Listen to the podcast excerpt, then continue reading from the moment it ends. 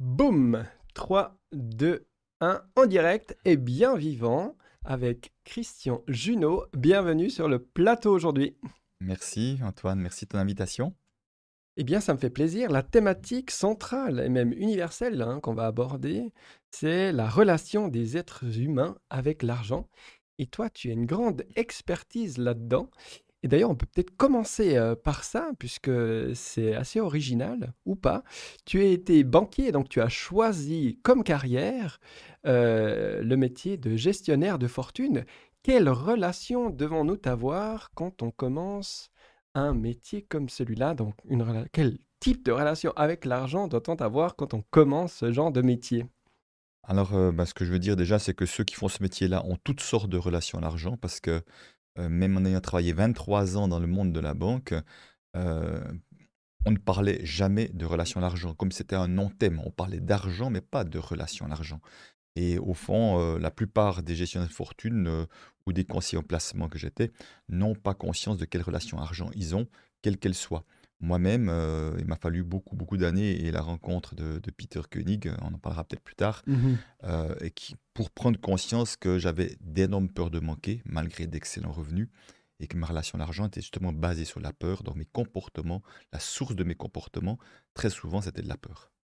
Tu t'en es affranchi aujourd'hui, donc j'imagine que tu as fait un, grand chemin, parce que c'est pas du jour au lendemain que, que ça arrive, en tout cas c'est ma perception, moi qui ai mmh. aussi pas mal cheminé depuis mon mmh. enfance sur cette, sur cette route-là. donc, tu es considéré, j'ai vu sur ton site, comme un des rares experts qui vraiment a mmh. pris le sujet à bras le, corps. Et puis, tu donnes des conférences un peu partout. Parce que pour peut-être l'auditoire, est-ce que tu peux un peu te remettre dans le contexte de tes activités aujourd'hui? Oui, donc c'est vrai que je suis un des, des rares experts, que je dis rare, enfin, dire, en francophonie, je ne suis pas sûr que la main suffise, enfin la main est largement suffisante pour les, nommer, je pense. Et euh, c'est-à-dire qu'encore une fois, c'est un sujet très tabou. Donc c'est comme si on ne parlait pas de, de ces questions d'argent. Il y a beaucoup de retenue, beaucoup de peur de parler d'argent. Et au fond, ce dont on ne parle pas prend beaucoup de place, justement parce que c'est tabou. Donc moi, je suis là pour libérer la parole, pour euh, remettre l'argent à sa juste place, pour faire en sorte que l'argent soit au service des projets de vie de chacun plutôt qu'un frein, un blocage.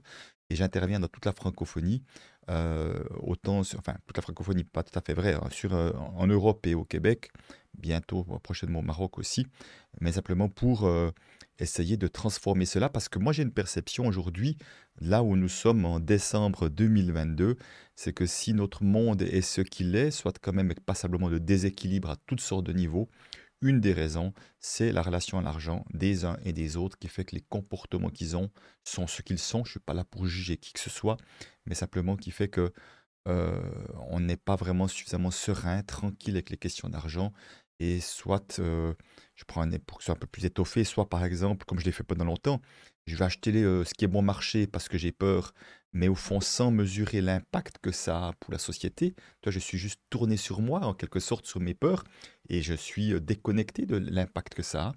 Et puis, il y a certains qui en veulent toujours plus, même qui sont milliardaires, par exemple. Mais mais quand je dis ça, il y en a aussi qui n'ont ont pas beaucoup, qui veulent toujours plus. Hein.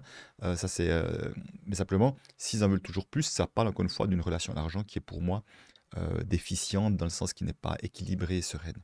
Mmh. ça, ça me parle de, de, de, croyances ou de projections qu'on peut avoir. Alors je dis on, mais il faut que je parle en jeu parce que j'en ai aussi. Moi, mmh je, je suis assez militant aussi, parfois, anticapitaliste, peut-être. c'est des étiquettes que, mmh. qui, qui, que j'utilise, mais qui, qui, voilà, qui, sont, qui restreignent. Hein. donc, de toute façon, on ne s'arrête pas à ça. Mais j'ai cette tendance à penser que l'argent est source de conflits, d'abus de, pouvoir. d'une certaine manière de, mmh de, de, malversation aussi, tu vois. Et euh, ça, ça fait partie de ma compréhension de, de l'argent. Donc, c'est peut-être aussi pour ça que j'ai une relation ambiguë avec l'argent, bien que, bien que je m'estime tout à fait privilégié et n'estime non plus pas manquer d'argent. Donc, je pense que euh, c'est en fait bizarre parce que quand je dis ça, je dirais, ben, euh, si je lis ton livre, je me dirais, ben, avec ces peurs-là, à tous les coups, il va pas l'attirer cet argent. Et puis, mmh. c'est pas vraiment le cas. Donc, ça doit être plus complexe et puis plus nuancé. Mais on peut peut-être partir un peu là-dedans, les croyances générales euh, face à l'argent, les projections que les gens mmh. s'en font, enfin tout le monde qui est là mmh. autour. et euh, qui est dans la tête des gens, hein, pour le coup, alors au quotidien. Hein, enfin, en tout cas pour la majorité, j'imagine. Tout à fait. J'ai envie de rebondir sur ce que tu partages. déjà, à titre perso, euh, je pense que de ce que tu me partages, tu pourrais potentiellement avoir un plafond de verre et, t'empêcher de ne pas oser gagner, entre guillemets, je dis pas trop, mais beaucoup d'argent, avoir beaucoup de succès et potentiellement gagner beaucoup d'argent à travers ce que tu partages là. Ça, c'est une intuition.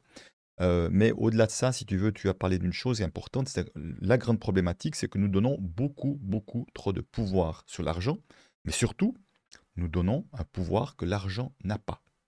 Je reprends juste le premier thème que tu as utilisé. Je peux voir que l'argent est source de conflit.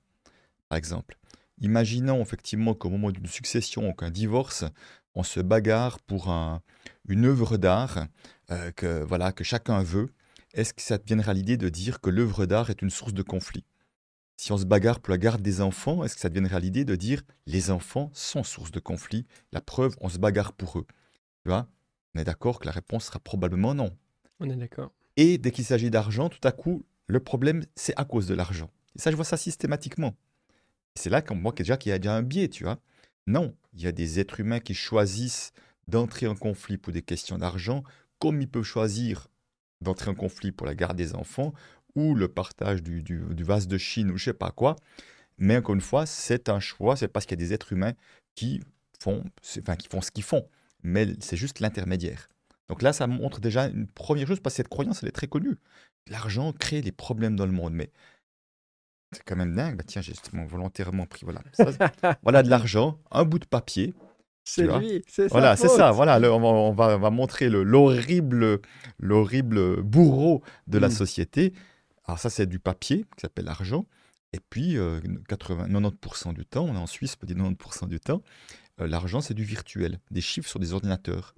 Alors déjà de se dire, bon, les chiffres sur ordinateur et les bouts de papier sont la cause des problèmes dans le monde, c'est déjà un petit peu bizarre. il y a une époque très très ancienne où l'argent était sous forme de coquillages, de petits coquillages.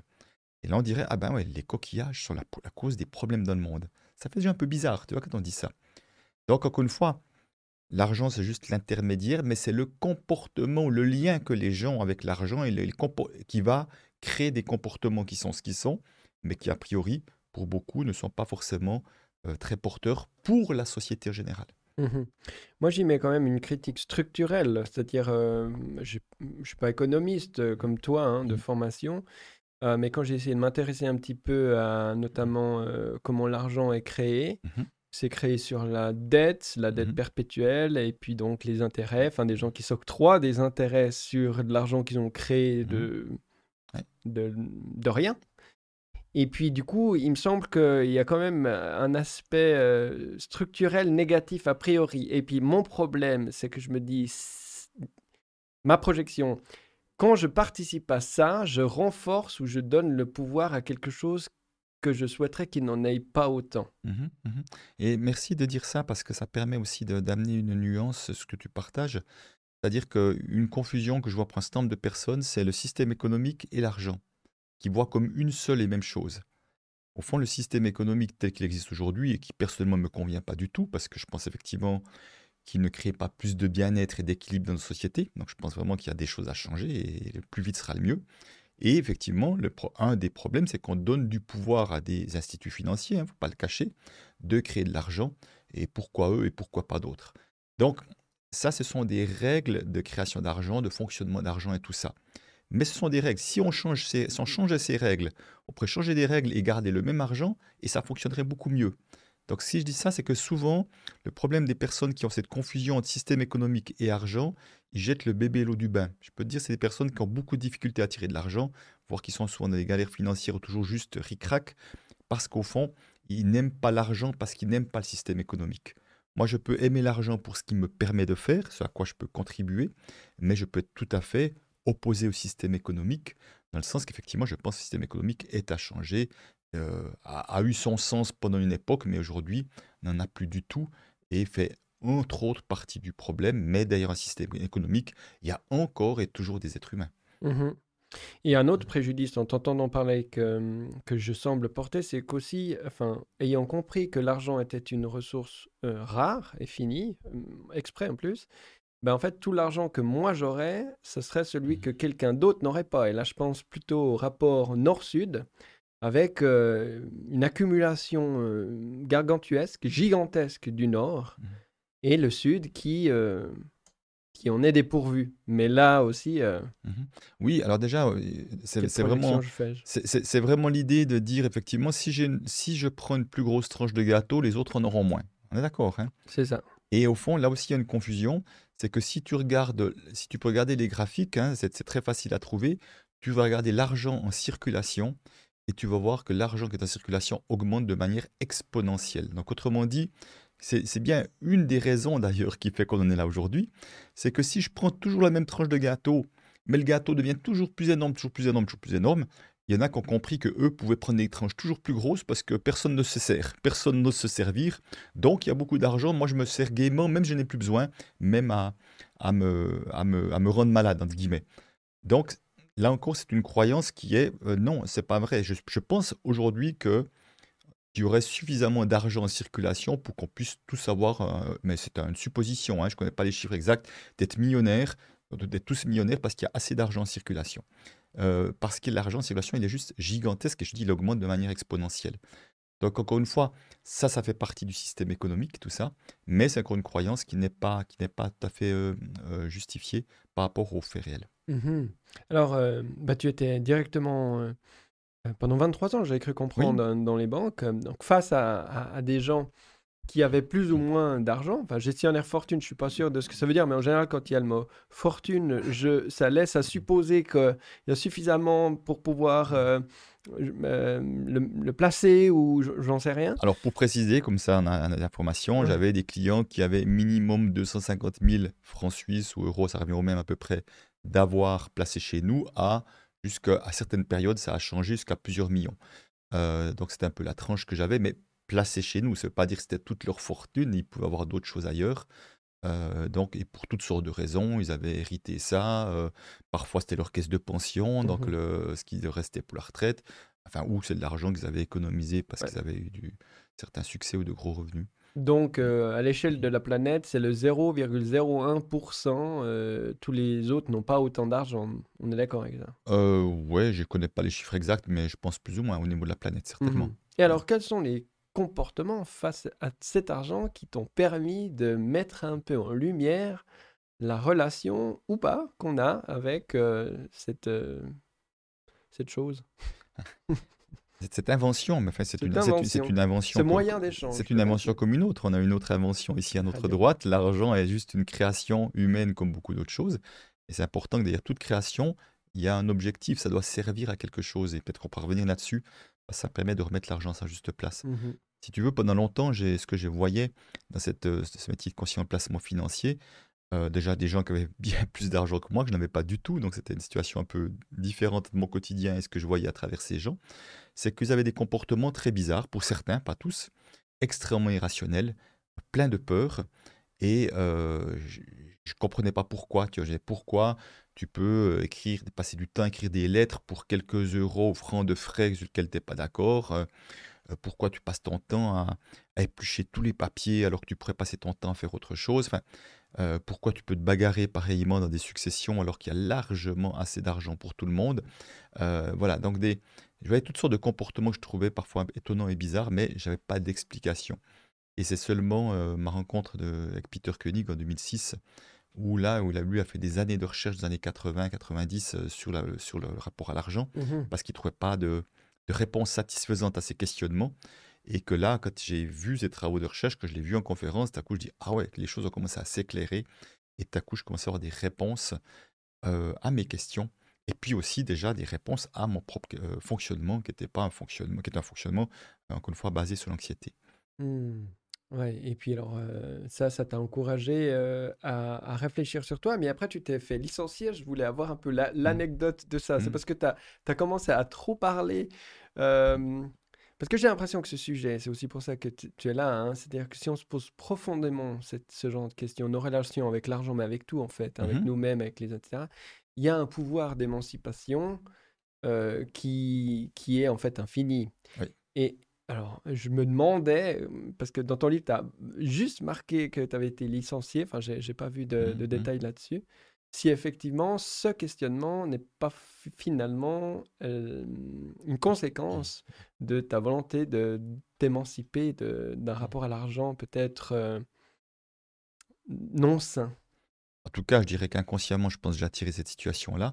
déjà, j'étais quand même un banquier assez atypique. Enfin, mes clients me le disaient parfois et c'était le plus beau cadeau qu'on puisse me dire parce que je me sentais un peu à l'étroit, pas toujours très à l'aise dans ce milieu-là, en tout cas en lien avec mes valeurs. Et puis moi, j'ai commencé en 1999 à faire ce qu'on appelle du développement personnel, autrement dit à me questionner sur mon fonctionnement. Euh, donc, les dix dernières années de la banque, j'étais dans ce cheminement personnel, mais de manière quand intensive. Je faisais vraiment euh, 8, 20 à 25 jours par année, vois, comme un point gars qui bosse à plein temps quand même. Hein. Donc j'étais vraiment à fond dedans. Donc j'avais déjà un questionnement, euh, capacité d'observer ce qui se jouait dans les relations, etc., qui était déjà hors norme, mais ça veut dire aussi avec les responsables et tout, je, voyais plein de choses. Et, euh, mais je voyais également que tout ce que je faisais à côté m'aidait bien aussi à mieux vivre ce métier. Mais si je suis honnête, j'étais vraiment à l'étroit depuis un moment. Euh, ça me plaisait plus en termes de valeur, j'aspirais à d'autres choses, mais j'avais encore trop de peur euh, en lien avec l'argent pour oser sortir de, ce, de ce, métier, ou je dirais tout ce, cet écosystème qui ne me convenait pas euh, du tout. Donc, euh, d'avoir connu Peter Koenig en 2006, moi je lui ai demandé de venir faire des ateliers à Morges, là où nous nous trouvons, à, 200-300 mètres de nous trouvons. il venait deux fois par année, j'étais son organisateur, donc je l'ai fait venir sept fois. Et donc j'ai suivi tous les ateliers que j'ai euh, organisés, tellement je trouvais fascinant ce qui s'y passait, je voyais qu'il se passait bien d'autres choses que d'histoire d'argent d'ailleurs, et que déjà d'une part ça m'a permis de pacifier déjà euh, suffisamment ma relation à l'argent pour être beaucoup plus serein et beaucoup plus tranquille euh, en 2009 que je me suis fait licencier, ce qui fait que je, je vais expliquer comment je l'ai vécu, et, mais surtout ça m'a aussi permis sans le savoir de à force de suivre la même chose, je me suis comme imprégné de sa manière de faire, qui fait qu'un jour, il m'a dit, c'est bon, Christian, tu peux le faire à ma place. Mais c'était absolument pas dans mes projets. Euh, je ne pensais pas une seconde qu'un jour, je serais expert de la relation d'argent, que j'écrirais des livres, que je passerais dans plein de médias, etc. etc. Donc, c'était un peu la surprise du chef, ça. Mais euh, donc, en 2009, effectivement, donc, ils annoncent, ils annoncent qu'il y a des licenciements.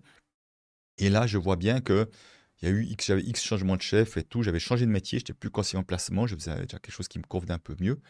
Mais euh, j'ai changé de métier, mais je vois bien qu'avec les nouveaux responsables, ça ne me convient plus vraiment. Euh, et à un moment donné, quand ils disent, ben voilà, on va supprimer trois quarts des postes, qu'est-ce que vous voyez? Ben, J'aurais dit, écoutez, moi j'ai créé un poste, c'était de remettre plus d'humains euh, dans la banque, plus d'humanité dans la banque. Je dis, voilà ce que je peux faire, voilà ce que j'aime faire. Si ça vous intéresse, vous prenez. Si ça n'intéresse pas, rien de ce que vous proposerez ne m'intéresse, sauf ça. Donc j'étais très tranquille en disant je ne ferai plus que ce que j'aime. Et si je peux vraiment amener quelque chose de différent à la banque, pourquoi pas? Mais je ne ferai plus de concessions cette fois. J'avais fait encore trop de concessions et cette fois c'était comme le moment est venu, il y a plus de, on n'est plus là pour rigoler quoi. Maintenant c'est soit je, soit je peux contribuer à quelque chose clairement euh, ou pas. Et en 2009, suite à la crise de point, ils m'ont dit non, c'est très bien ce que tu fais. Enfin, ils, connaissaient ce que je faisais et j'étais très apprécié par beaucoup. Et, euh, mais ils m'ont dit, euh, voilà, il n'y a pas de place pour l'humain, il y a juste la place pour... Là, on est dans une période financière critique, ben, on parle que de finance, on parle pas d'humain à ce moment-là. Donc j'étais un licencié heureux. La preuve, j'ai ouvert ma, une bonne bouteille avec un de mes amis le soir même, où je me suis, je me licencié à, 16h et à 19h, je buvais une bonne bouteille avec lui pour fêter ça.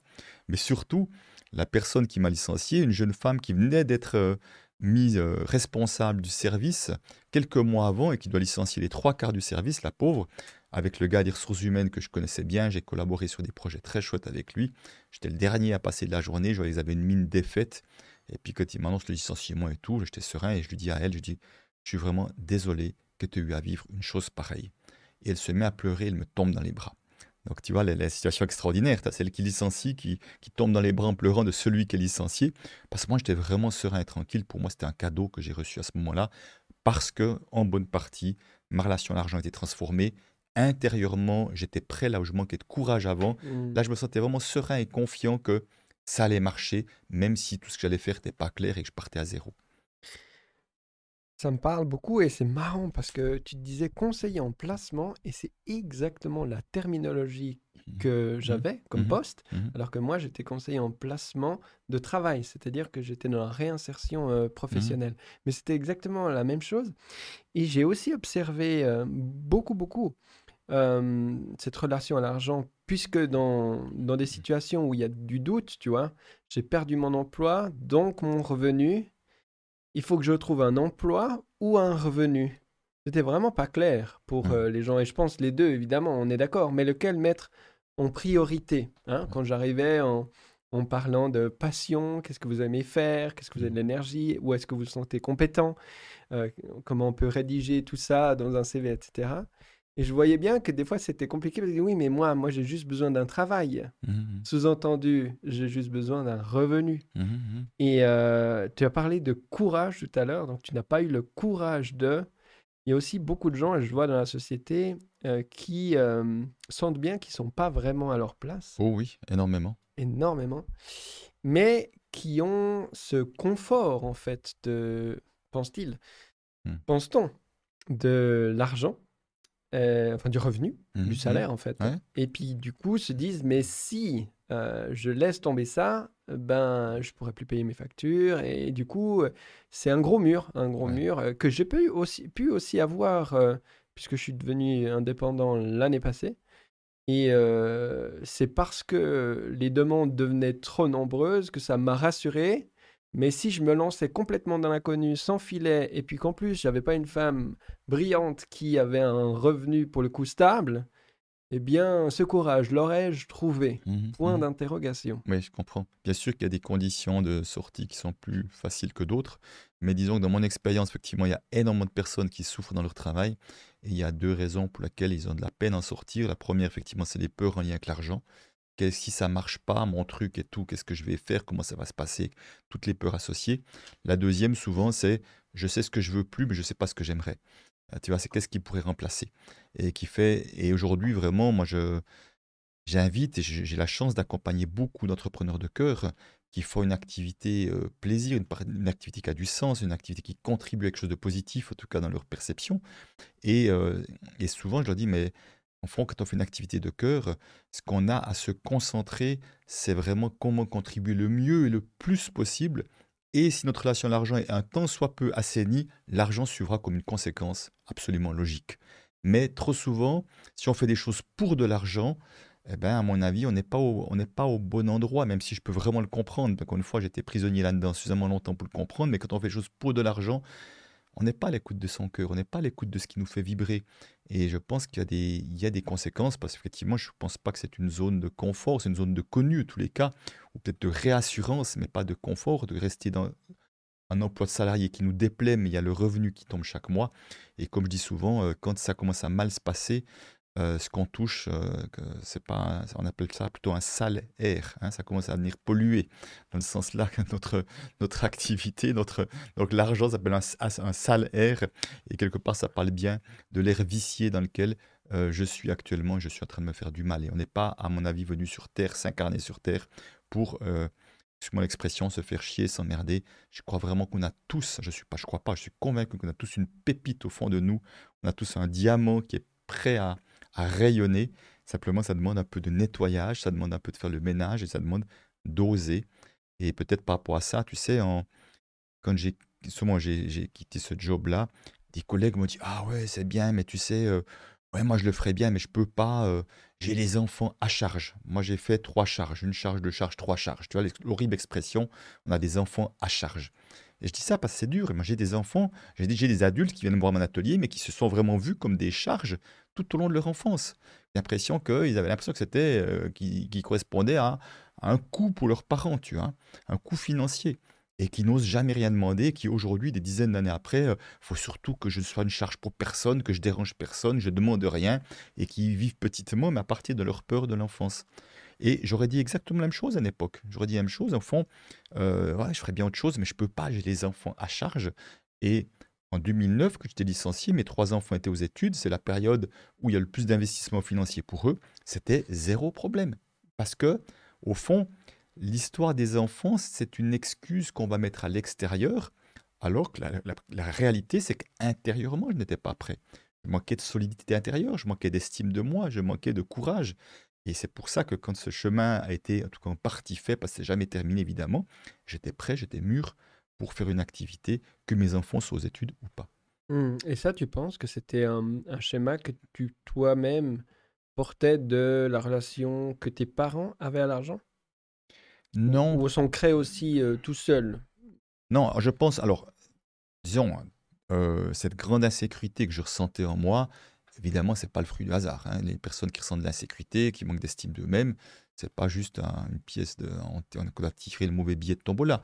Il y a, y a, y a toutes sortes de choses qui fait que on en est là à ce moment-là. Ça peut être effectivement des événements durant l'enfance, peut-être l'impression qu'on n'a pas suffisamment de présence ou peut-être pas suffisamment de confiance de la part des parents, qu'on doit se comporter d'une certaine manière et bien qu'on n'a pas de place pour peut-être euh, oser expérimenter autre chose. Donc il y a plein de, raisons à cela si on veut.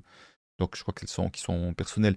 Mais après, moi, dans mon cas, moi je venais de famille plutôt d'entrepreneurs, mais il y avait de nombreuses faillites par contre. Ils faisaient, ils faisaient tous faillite euh, quand ils essayaient.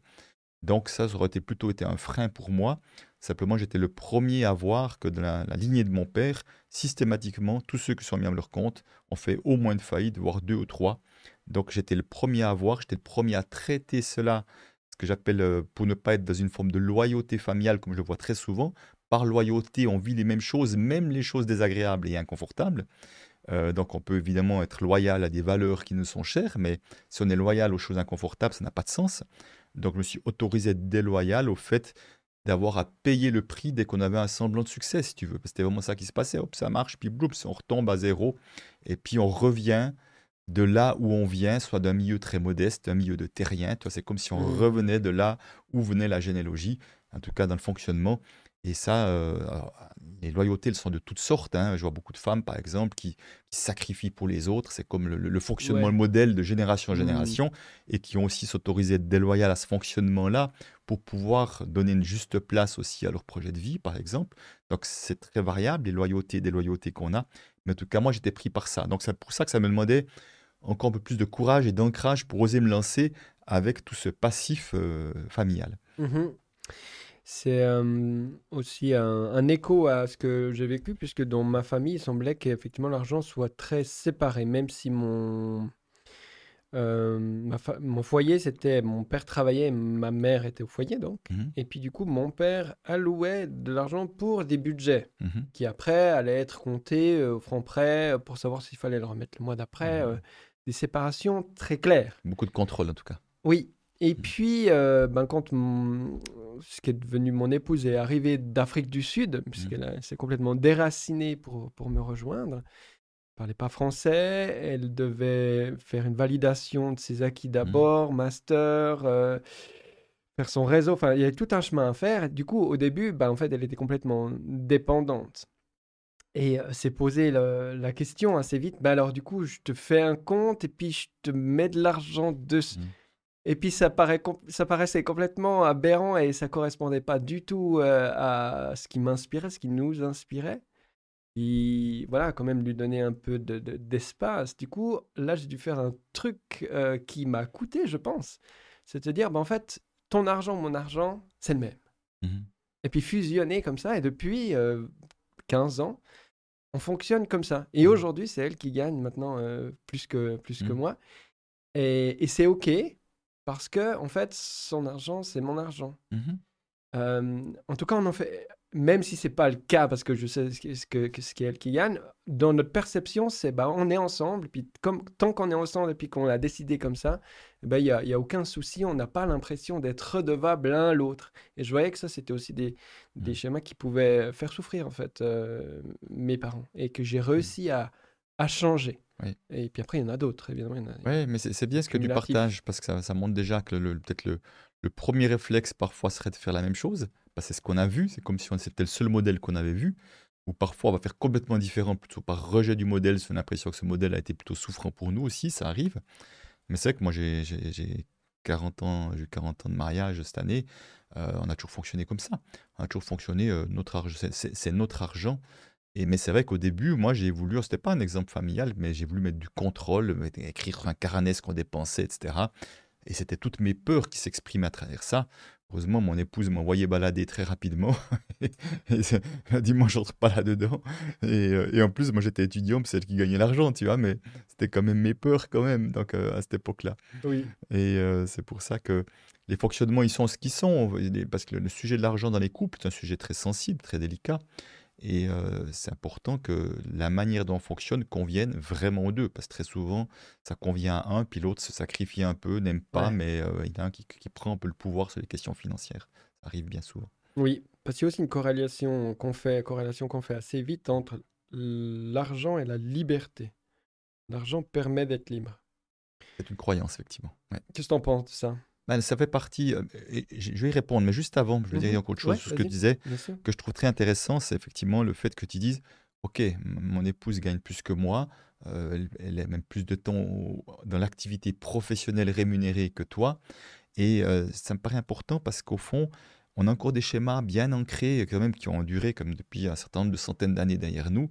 Soit c'est l'homme qui va chercher le gibier, autrement dit, euh, le gibier aujourd'hui, on appellerait ça l'argent, mais qui va chercher le gibier, et puis la femme qui est à la maison. Donc ça reste ancré, je pense, encore dans, cellulairement dans nos gènes, ce truc-là. Mmh. Et je dis ça parce que je vois beaucoup de situations compliquées où quand l'homme n'a, pour X ou quelque raison, n'arrive plus à gagner d'argent ou on gagne moins que son, que son partenaire de vie, ils ont l'impression qu'ils sont inutiles, qu'ils servent à rien. Et que vraiment, ça vient vraiment toucher fortement l'estime d'eux-mêmes. Et que ça vient créer des crispations parfois dans les couples, mais c'est pas nommé malheureusement euh, ces peurs-là, parce que c'était nommé, on dirait, bah ok, euh, là on a vu que ça fonctionnait comme ça, mais on peut voir qu'on est bien plus que quelqu'un qui va juste chasser puis ramener du gibier. Mmh mais si tu veux, c'est encore bien ancré.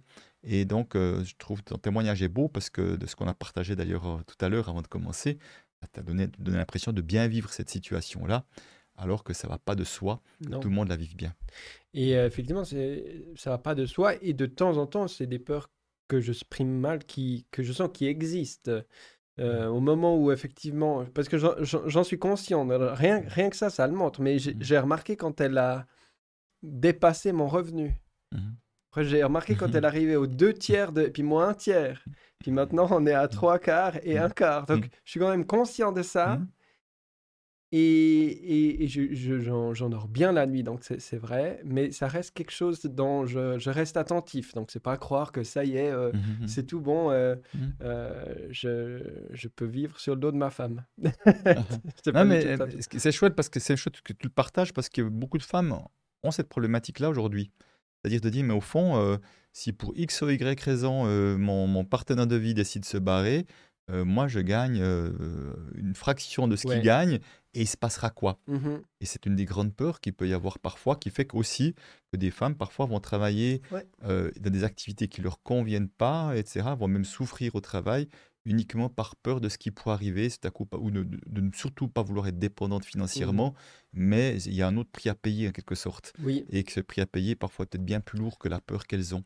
Oui. Euh, voilà, donc je reviens sur ta question tout à l'heure, tu as parlé de liberté.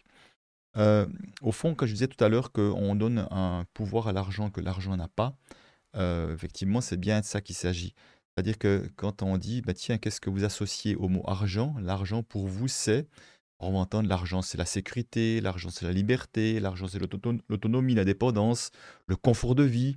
Certains vont dire le bonheur, d'autres vont dire le pouvoir. Le pouvoir, c'est intéressant parce que certains, c'est positif, d'autres, c'est négatif. Et d'autres vont dire, comme on l'a vu tout à l'heure, l'argent, c'est source de conflit, l'argent, c'est l'injustice, l'argent, c'est sale, l'argent, c'est la cause des problèmes dans le monde.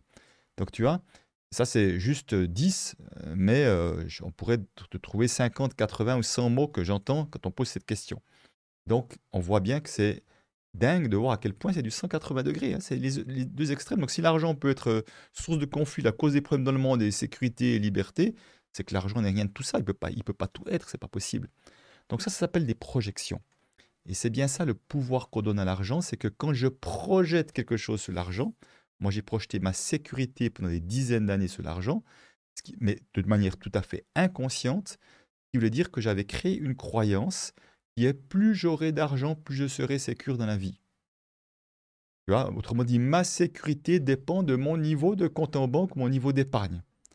Et c'est important de voir que si j'ai projeté ma sécurité, et comme beaucoup d'autres, y compris de mes clients millionnaires et multimillionnaires pour certains, il y a une seule et unique raison, c'est que intérieurement j'étais insécure, il me manquait de sécurité intérieure, et j'essayais d'aller la compenser par quelque chose d'extérieur. C'est ça le piège.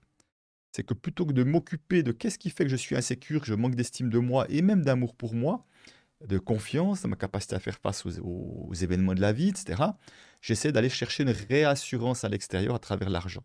Mais ça marche pas. Et moi, j'étais une preuve vivante, que j'avais beau épargner, puis j'avais comme l'épargne que beaucoup auraient bien aimé avoir. Hein, quand je faisais mes paiements une fois par mois, j'avais l'estomac noué, j'étais toujours euh, au contrôle au restaurant avec les enfants, pas trop dépensé. Enfin, il y avait toute une série de comportements qui étaient encore et toujours liés par la peur, alors qu'on n'avait aucun problème d'argent. Et je dis même mes clients millionnaires et multimillionnaires avaient peur de manquer, j'ai vu, parce que la peur de manquer est vraiment très largement la problématique numéro une dès qu'il s'agit d'argent, qu'on soit millionnaire ou sans argent. Mmh euh, c'est la, même pour, la même pour certains, même si la situation financière est différente. Donc, si tu veux, je, si ça c'est l'argent et ça c'est ma sécurité, autrement dit, je sais pas si on, voit, voilà. Oui, enfin, qu'est-ce qui se passait, c'est que j'avais fait un amalgame, c'était sécurité et argent étaient une seule et même chose. Donc jusqu'au jour où j'ai vu que ce sont deux choses différentes. Il y a l'argent d'un côté et ma sécurité intérieure de l'autre. Et moi, je courais après l'argent alors que mon problème était là, je manquais de sécurité. Donc j'ai eu à m'occuper de rebooster mon estime de moi, de, de, sortir de ma zone de connu, de référence, d'oser faire des choses que je n'osais pas faire, qui peut être des choses très différentes. Ça peut être d'aller dire à son chef ce qui ne me convient pas, ce que je n'ai jamais osé faire, tu vois, ou à son père, ou à son épouse, etc. Ou d'oser euh, faire des choses un peu différentes qu'on rêve de faire, mais qu'on ne s'est jamais autorisé. Enfin, à sortir de cette zone-là, puis de voir que ça se passe pas si mal. Et plus on le fait, plus on élargit cette zone, et plus notre zone de jeu, je dirais, si je peux voir la vie comme un jeu, euh, s'agrandit. Et finalement, je me rends compte que j'ai des capacités bien, bien au-delà de ce que j'avais imaginé. Je me suis juste pas donné la possibilité de les exploiter, de les exprimer. Donc, au fur et à mesure que j'ai vu ça, je me dis non, bon, ok, l'argent, c'est l'argent. Ma sécurité, c'est la sécurité. Et de la même manière, si je prends l'exemple de la liberté, bien sûr que j'ai plus de choix pour tout ce qui s'achète si j'ai de l'argent que pas d'argent, a priori mais euh, on peut être prisonnier de plein de manières, autrement dit moquer de liberté de plein de manières. Et ce que je vois très souvent, c'est des gens qui, ont, qui ne manquent pas d'argent, mais qui n'osent pas euh, dire ce qu'ils pensent parce qu'ils ont peur de ce qu'on va penser d'eux. Je vois souvent en France des, patrons de PME qui n'osent pas venir avec n'importe quel véhicule à leur travail parce qu'ils ont, ont peur de, qu'on va croire qu'ils gagnent, gagnent de l'argent sur leur dos. Euh, je vois des gens qui font un métier, passent de la ligne, en fait, tous médecins, avocats, euh, fonctionnaires ou je sais pas quoi, et par loyauté qui, sont, qui ont fait ce métier, mais c'est pas leur métier qu'ils ont envie. Vois des gens qui ont repris l'entreprise familiale parce que c'est eux qui avaient été destinés à ça, mais ils n'en ont aucune envie, donc ils manquent pas d'argent, mais ils sont pas libres de faire les choix qu'ils veulent. Donc la liberté, elle est avant tout intérieure, avant de dépendre de quoi que ce soit à l'extérieur. Et la vraie liberté, c'est est-ce que j'ose être qui je suis avec ma singularité, que ça convienne ou pas à l'extérieur tant que je suis préoccupé par le regard des autres, ben je suis prisonnier des autres quelque part. Mhm. Et Nelson Mandela avait cette magnifique phrase qui disait Vous pouvez, euh, vous pouvez m'emprisonner, mais vous ne ferez jamais de moi prisonnier. Parce que moi, lui ne se sent pas comme prisonnier. Lui, il se sentait libre dans cet espace-là de penser ce qu'il veut, de faire ce qu'il veut et de continuer euh, d'essayer d'influencer, même dans la prison où il était. Donc, tu vois, c'est vraiment une, une, une, perception. Donc, il y a plein de gens qui, qui ont de l'argent, mais ils ne sont pas libres parce qu'ils ont plein de raisons entre guillemets, bonne pour eux, pour eux, pour ne pas être libre. Tu vas s'occuper de ceci, ça. Je, me rappelle une cliente multimillionnaire qui, qui rêvait de voyage, qui, avait toujours une raison. C'était le chien qui était malade, il y avait des travaux dans une des appartements, il y avait son mari, il y avait toujours des raisons pour ne pas faire ce qu'elle voulait faire. Ils avaient des millions, ils étaient à la retraite, elle avait que ça à faire. Vous voyez bien à quel point elle se crée elle-même des prisons alors que l'argent était présent. Mmh il y a un certain degré euh, d'irrationalité en même temps d'une recherche de rationalité, mmh. mais effectivement, c'est c'est qu'avec des gens riches qui, euh, qui pensent qu'ils ne le sont pas ou qui, euh, qui ont toujours peur de ne pas avoir assez, c'est particulier. Euh, et je, je, je, c'est particulier parce que je pense que c'est un schéma que je peux aussi avoir aussi, mais je me suis mis une limite à la richesse. Mmh Alors, je suis pas sûr que ça soit beaucoup mieux, mais je me suis dit que s'il il y a plus de 100 000 francs dans mon compte en banque, ce qui n'est pas le cas, mais ça serait ce serait le maximum de riche que je pourrais être. Effectivement, je me suis mis ça. Parce que Et pourquoi ce montant-là? Bah parce que j'ai pas besoin j'estime que j'ai pas besoin de plus pour faire tout ce que je ce dont je, rêve ou j'ai mmh. besoin. OK. Et puis du coup bah je suis bien à l'aise avec le bah, ma part de gâteau c'est c'est ce mmh. serait 100 000 en réserve. Mmh. Puis euh, voilà, je serais serein avec ça. Voilà, donc si tu veux, dès le moment où pour toi c'est important d'avoir de l'épargne, que ce soit 100 000, 80, 60 000, c'est déjà une projection. C'est-à-dire que cet argent représente quelque chose Mhm. pour toi. Et que ça peut être, euh, beaucoup de clients disent, ah, c'est la poire pour la soif, ça peut parler de sécurité, de liberté, tu vois. Et au fond, la première chose euh, dans laquelle on est piégé, c'est de croire qu'on a besoin d'argent pour faire un projet.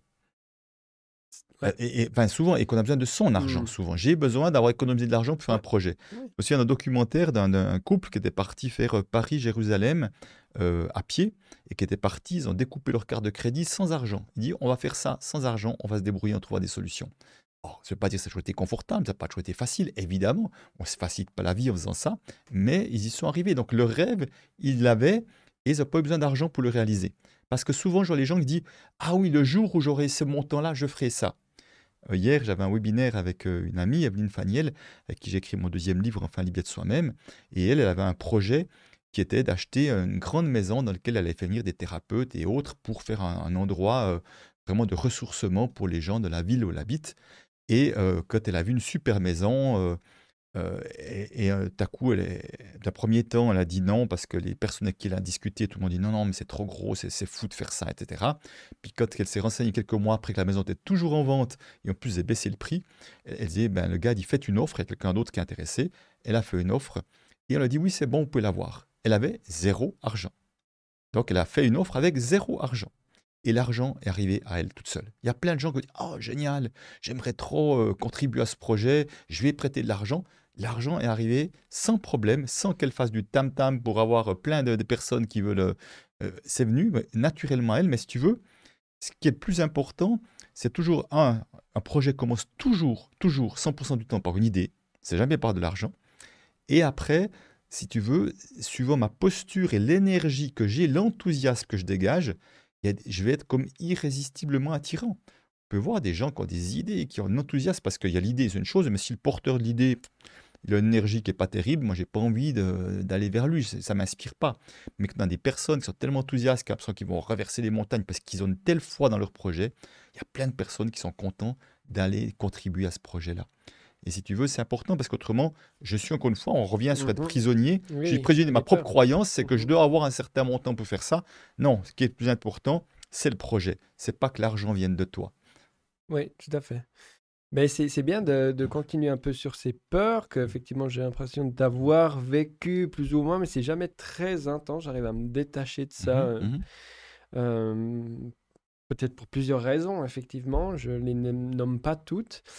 Une autre qu'on n'a peut-être pas parlé, c'est que j'ai remarqué effectivement la perception de l'extérieur sur les activités rémunérées et celles qui ne le sont pas.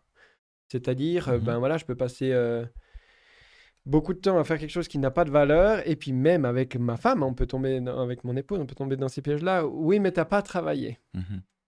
Ben oui, en fait, j'ai Mhm. beaucoup travaillé. Oui, non, mais moi, j'ai vraiment travaillé, tu vois. Bah, Sous-entendu, euh, moi, j'ai gagné de l'argent pendant ce temps-là. J'ai une activité qui compte. Voilà, c'est ça. Tu as aussi observé ce, ce genre de choses. Alors déjà, euh, peut-être juste pour la petite histoire quand même, moi j'ai énormément de peine à utiliser le mot travailler et travail, puisque Ouais. l'étymologie du mot travail, tripalium, instrument de torture, de contorsion à trois pieds. Donc on voit déjà que dans l'étymologie, dans l'énergie du mot travail, il y a la souffrance qui est associée. Et c'est pour ça que je ne parle plus de mon travail, parce que moi j'aime tellement ce que je fais, que c'est comme si ça ne correspondait pas. Euh, je parle de mon activité professionnelle et je préfère l'idée de œuvrer plutôt que de travailler quelque part. Euh, en tout cas, quand on a un métier, une activité de cœur. Euh, donc, mais c'est vrai qu'il y a cette perception, si tu veux, que euh, tu- euh, pourtant on dit tout travail mérite salaire, c'est pourtant pas ça qui se passe. C'est l'expression qui s'est dit. Avec- Ouais. c'est vrai, on dit ça. On Ouais, dit aussi et le- temps, c'est de l'argent. Enfin, il y a Voilà. beaucoup de. Donc, donc, si tu veux, mais c'est intéressant parce qu'il y, y a quand même une croyance qui est associée à ça, pour beaucoup, c'est que l'argent se mérite contre de la souffrance. Oui, oui, c'est très Hein ju- judéo-chrétien. ça, Absolument, oui, tout à fait. Donc, Et- ancré chez nous. Et ce qui est une des problématiques de ceux qui font une activité de cœur, qui viennent vers moi, qui disent Ah, J'ai tellement de plaisir dans ce que je fais que je peux difficilement demander de l'argent en contrepartie. Tu vois, c'est comme si. Ah ben, parle ça. ah ben oui, c'est comme si j'ai pas assez souffert pour mériter de l'argent. Ouais, ouais, ouais. Tu vois, alors si, un, je fais ce que j'aime, ce qui fait que je fais partie des privilégiés, mais c'est pas le fruit du hasard quand même, on est d'accord. Un, je fais déjà ce que j'aime, c'est énorme. Mais si en plus j'avais du succès, je gagnais beaucoup d'argent, dans leur croyance, ça serait presque indécent, voire obscène vis-à-vis de ceux qui souffrent. Ben, c'est un peu ça que j'ai hein, quand même euh, comme schéma. Et je Ouais. pense que les, les trois quarts de mes œuvres, Mhm. parce que j'en ai Mhm. beaucoup, c'est bénévole. Ouais. Mm. Et encore une fois, je n'ai surtout avec le bénévolat, il est précieux. Mais de quel endroit ça part qui fait qu'on fait du mm. bénévolat? C'est important d'aller le voir aussi. Et, et c'est vrai que si on revient sur le bénévolat, si on voit le cumul des heures de bénévolat et ce que ça représenterait en montant financier, je peux te dire que les États ils sont très contents que ça se fasse sous forme de bénévolat. Autrement, ils ne seraient jamais en capacité de, de, de, financer ne serait-ce que le dixième de ces montants-là. Donc, si tu veux, l'idée pour moi, c'est bien sûr d'associer plutôt que de rester dans du binaire, être, travailler, souffrir et gagner de l'argent, c'est normal. Hein, gagner son pain à la sueur de son front, un genre d'expression-là, mmh. exactement. Et puis, activité de cœur, mais quelque part, il y a un prix à payer, soit peu de revenus financiers, par exemple. Donc, ça veut dire que l'idéal, effectivement, c'est de pouvoir associer, de faire et ce que j'aime et de m'autoriser à gagner de l'argent. Moi, je dis sans limite. Pourquoi sans limite? Comme une conséquence, pas comme un but en soi. C'est important de vraiment faire la différence. Je dis toujours aux personnes, concentrez-vous sur votre contribution, essayez d'amener le meilleur service ou le meilleur produit à vos clients, et si ça contribue à quelque chose, eh ben, l'argent viendra à vous. Mais si vous faites les choses pour de l'argent, à un moment donné, c'est dommage parce que, un, pour des mmh. problèmes d'éthique, et on le voit très bien à travers euh, beaucoup de multinationales qui aujourd'hui veulent faire de l'argent pour de l'argent, et à quel prix et de quelle manière, en tout cas de, de ce que je vois là où je suis, moi ça ne me convient pas. Euh, donc, ou alors effectivement on peut beaucoup souffrir pour de l'argent. Donc c'est vraiment, il y a vraiment quelque chose à, renverser pour ce bascule de société dans lequel, à mon avis, nous sommes euh, en tout cas dans les prémices, en tout cas dedans actuellement, c'est qu'on aura de plus en plus de d'œuvriers plutôt que d'ouvriers, et voilà, qui auront envie de construire des cathédrales ensemble. Oui, les mots sont importants et merci euh, pour mmh. ton, tes partages. Je, commence à voir un peu euh, la petite cage, une de plus, mmh. dans laquelle je, je, me mets par rapport à, l'argent. C'est aussi pour ça que je fais ces podcasts. Hein. C'est une autothérapie d'une certaine manière. Mmh et puis, du coup, dans tes ateliers ou séminaires, etc., qu'est-ce que tu, qu'est-ce que tu proposes comme, comme piste au-delà mmh de partager, comme on le, le, fait là, mmh. d'en discuter, d'être honnête avec soi-même, et puis de comprendre qu'effectivement, c'est des chemins qui veillent à se rassurer, et puis que du coup, si on était rassuré par ça, euh, eh bien, il y aurait, on aurait un autre, on ferait une autre projection euh, du même besoin sur quelque chose d'autre. Ça, ça me semble assez clair et, logique. Mmh Mais du coup, la question, c'est euh, ben, comment, comment tu vois les pistes de, de mmh. travail qui mmh. peuvent se dessiner? Oui. Alors, oui, parce qu'effectivement, il y a deux étapes. La première étape, c'est la prise de conscience. L'argent est un sujet très tabou. La grande majorité des êtres humains n'ont pas conscience qu'ils sont prisonniers de leur rapport à l'argent, puis c'est comme si ça n'existait pas. Ouais, Donc, petite parenthèse, tu penses qu'en Suisse, c'est plus fort qu'ailleurs? Parce que c'est vrai qu'en Suisse, tu sais, on a le, le secret bancaire, il y a une espèce d'opacité, une, espèce de lourdeur là derrière où il faut absolument pas partager. Etc. Mmh. Est-ce que tu retrouves aussi cette euh, particularité euh, helvétique en termes d'argent mmh. euh, mmh. dans d'autres pays ou est-ce que c'est différent, etc. Avant de passer à la suite? Oui, alors où je vais ben, régulièrement en France, en Belgique, au Luxembourg et au Québec, ça se retrouve partout. Même au Québec, je pensais que c'était plus influencé par le côté américain qui est plus décomplexé, mais pas, ce n'est pas le cas. Mais non, par contre, il faut savoir, c'est que la France est largement le pire. La France, le sujet est tabou de chez tabou. C'est tabou ailleurs, mais en France, c'est encore bien pire. Euh, d'ailleurs, en France, c'est le seul pays où j'entends souvent vivons heureux, vivons cachés. Tu c'est vraiment ce truc-là. Donc, dès que tu aurais un peu de succès en faisant du, toute forme de business, on va vouloir te taper dessus soit à travers des impôts. Mais souvent, en France, c'est très fort. Il y a ce sous-entendu qui est Ah, il a dû faire ça sur le dos des autres. Il y a toujours cette impression qu'il gagne l'argent, c'est forcément sur le dos des autres. Sauf si tu es artiste, à limite, euh, euh, ou sportif, là ça passe, mais pour le reste, c'est très mal vu que de gagner de l'argent. Donc on voit qu'il y a encore des. La France n'a jamais fait la paix entre la révolution et la, la royauté. Pour moi, d'ailleurs, ils mettent encore des présidents sur des trônes, d'ailleurs, c'est les seuls pays euh, en Europe, en tous les cas. et donc pour moi, il y a vraiment il y a une vraie difficulté française, encore plus que suisse, je peux te dire. Mais même si mmh. partout, on n'aime pas trop parler d'argent, on est d'accord. Mmh, ça reste un peu universel, cette honte de... En tout cas francophone, en tout cas je ne pourrais pas dire plus reste, puisque... Enfin, francophone de ceux des pays que je t'ai mentionné, parce que je ne peux pas parler des pays que, que je ne connais pas. Ok. Donc parenthèse fermée, ça, me, parce que j'ai tendance à dire oui, en Suisse, le tabou de l'argent, il est encore plus fort qu'ailleurs, etc. Donc c'est des conneries. C'est bien. Je, dis souvent des conneries, c'est bien de les corriger de temps en temps. Oh, enfin, qu'ailleurs, il y a forcément des ailleurs où c'est différent, mais, mais en tout cas, de, par rapport aux autres pays, non, c'est.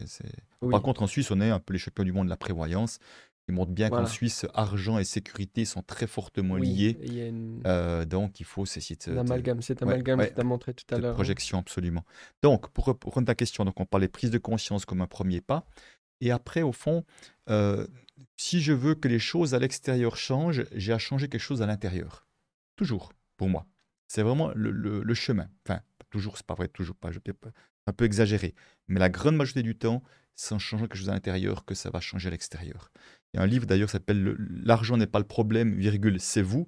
C'est un titre très provocateur, mais que j'aime bien parce que pour moi, je, vois vraiment que c'est ça qui s'agit. Je donne un exemple.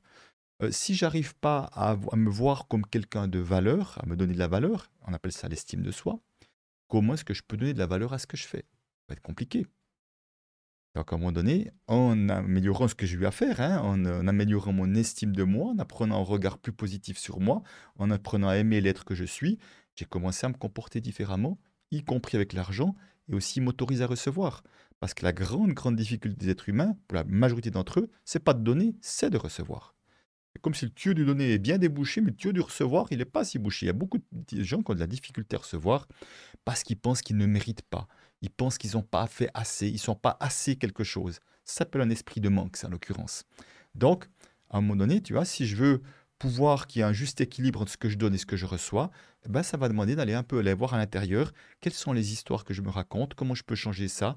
Peut-être qu'il y a des histoires de l'enfance, comment je peux les transformer, comment je peux être déloyal. Rappelle-toi ce que je disais tout à l'heure. Je viens peut-être de dans les générations d'avant, peut-être de milieux familiaux qui ont eu peu de moyens financiers. Si je suis loyal, eh ben je vais fonctionner de la même manière. Comment je peux être déloyal Et la déloyauté n'est pas du désamour, n'est pas un manque de respect. La déloyauté, c'est ouvrir une nouvelle voie, oser faire autrement. Et, euh, à un moment donné, en étant déloyal au fait de ne pas s'autoriser à avoir un certain succès, qui peut être professionnel et financier potentiellement aussi, eh ben, il y a déjà quelque chose qui va bouger. Il y a des gens qui disent Waouh, c'est dingue, d'un coup, il y a des nouveaux contrats qui arrivent, je n'avais pas du tout avant, juste parce que j'ai changé quelque chose à l'intérieur. Donc, si tu veux, moi, dans ma vie, j'utilise avant tout tout ce que je vis à l'extérieur pour aller voir en quoi ça fait miroir de mon intériorité. Et à coup, je vois, ah bah tiens, là, en ce moment, ça peut compliquer, j'ai plus vraiment de clients, là où j'ai plus de médias qui s'intéressent à ce que je fais. Je me dis, mais Christian, de quelle, énergie tu es? Quel, quel, genre de vibration? Et là, je vois que je suis tombé dans une zone où, à coup, le moment où je m'arrête, je dis, oui, c'est évident. Je suis en période, je suis super stressé, j'ai ça à faire, je suis en train de faire, faire, faire, mais plus avec la joie, plus avec le plaisir. Donc je suis dans une énergie, une vibration basse, et l'extérieur me renvoie cette vibration basse, que je ne suis pas très attrayant avec ce manque d'enthousiasme, par exemple. Donc tu vois, à un moment donné, mais aussi si, systématiquement j'ai affaire à des gens qui, sont, qui se comportent d'une certaine manière, je dis, qu'est-ce qui fait que j'attire ça? Je veux dire, est-ce que ça parlerait de moi? Donc moi, je travaille beaucoup sur les, oh, projections, on a vu, hein, les projections argent égale sécurité, liberté, donc se défaire des projections, d'essayer de, de se réapproprier la sécurité, la liberté en moi, plutôt qu'aller la chercher à l'extérieur sur l'argent ou sur autre chose. Et puis, je travaille également beaucoup sur les ombres. Les ombres, c'est-à-dire que c'est partie de moi que j'ai rejeté et que je vais avoir à accueillir. Euh, une personne que, que, que j'interviewais hier qui me disait ben moi, au début, quand j'étais indépendante, j'avais une immense peur, je n'étais pas consciente. Et grâce à un atelier avec moi, elle a pu voir. C'est qu'elle avait peur que si ses prix étaient trop hauts, qu'on puisse penser d'elle c'était une voleuse. Donc, aussi longtemps qu'elle avait cette peur-là, forcément qu'elle allait garder les prix bas. Ce que je vois, c'est que même les gens qui ont cette problématique, même avec les prix bas, ils continuent d'avoir peur qu'on puisse penser ça d'eux. Donc, comme de ce que je comprends de ce qu'est l'unité, l'unité, c'est tout, c'est pas la moitié. Donc les êtres humains, nous sommes tout et son contraire. Je suis l'honnête, je suis le généreux et le radin, je suis l'honnête et le malhonnête, je suis le pacifique et le violent, je suis tout ça. Les êtres humains, on veut juste être ça et pas le contraire. Donc on est en conflit intérieur, on n'est pas dans l'unité de qui nous sommes. Donc quand j'accueille le voleur en moi, je ne veux pas dire je vais me mettre à voler à tout, instant, parce qu'au fond, la personne qui fait des prix très bas, elle est déjà prête à se voler elle-même par peur de passer pour voler, voleur aux yeux des autres. Les gens qui ont peur que leur prix soit pas accessible à tout le monde et ils trouvent ça tellement injuste, ils ont peur de passer pour injuste, sont prêts à injustes envers eux-mêmes pour ne pas être injustes envers les autres. Donc, mmh. en fait, ce que j'ai peur, je le suis déjà, mais je me l'inflige à moi pour ne pas le mmh. faire aux autres. Mmh. Donc, au moment où j'accueille le voleur, ce n'est pas dire que je vais voler à gauche à droite. Donc, on peut voler du temps, hein, on peut voler plein de choses. Et on est, ses propres, on est son propre voleur de temps, hein, par exemple. C'est pour prendre que cet exemple-là. À un moment donné, surtout, ça me libère de la peur de passer pour ça. Euh, Parce que rappelle-toi, on parlait de liberté. Pour moi, oui. ce qui est notre plus grande prison, ah, j'en suis pratiquement tous, qu'on soit très riche ou pas, c'est la peur du regard des autres. Hmm. Tant qu'on aimerait passer pour quelque chose, on est déjà prisonnier de ça. Hmm. Une fois, si on osait juste être nous-mêmes, de la simplicité de qui nous sommes, et les autres, de toute façon, ils auront toujours leur opinion, Mhm. et ben, app- j'a- que j'apprenne à accueillir, que je puisse ne pas plaire à tout le monde, puis d'être critiqué. Ouais. Et si je suis critiqué, et certainement qu'il y en a qui me regardent maintenant, qui trouvent peut-être c'est n'importe quoi, et tout, ils ont le droit de penser que c'est n'importe quoi ce que je dis, mais juste apprendre à accueillir cela, à ne pas me mettre sous la table, à avoir honte parce que quelqu'un n'est pas d'accord avec moi. Bien sûr qu'ils ont le droit, mais par contre, ce qui m'appartient, c'est comment je reçois ces choses-là. Mhm. Je n'ai pas, de, je n'ai pas de, de pouvoir sur ce que les autres pensent de moi. Par contre, j'ai l'entier pouvoir de comment je peux accueillir et voir ça. Et ce que je vois, c'est que plus j'accueille ces parties considérées comme négatives, plus je suis Mm. détaché du regard des autres et plus je sens que je peux être tranquille et libre d'être qui je suis. Et derrière toi, il y a un miroir, et du coup, ça fait vraiment cet effet-là, cette conversation, plus que jamais. Euh, je remarque que j'ai peur d'être incompétent. Mhm. Et euh, du coup, je suis très compétent, mais en même temps, je suis incompétent.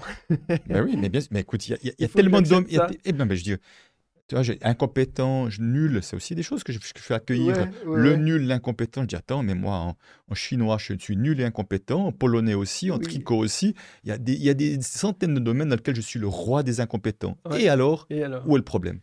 Voilà, moi j'ai un peu du mal avec ça. Mhm. Et du coup, j'ai trouvé une parade Mhm. Pour, euh, pour mon incompétence par rapport à la façon dont je facture dans le peu de temps où euh, je travaille de manière rémunérée.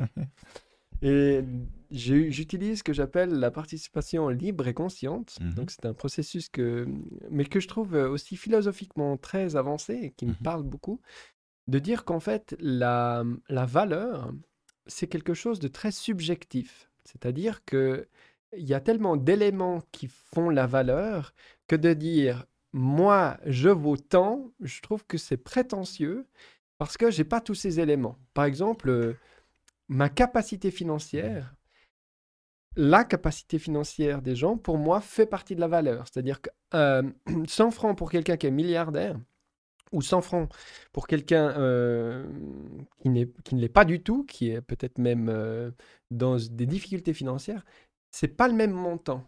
C'est le même chiffre, mais c'est Ouais. pas le même montant.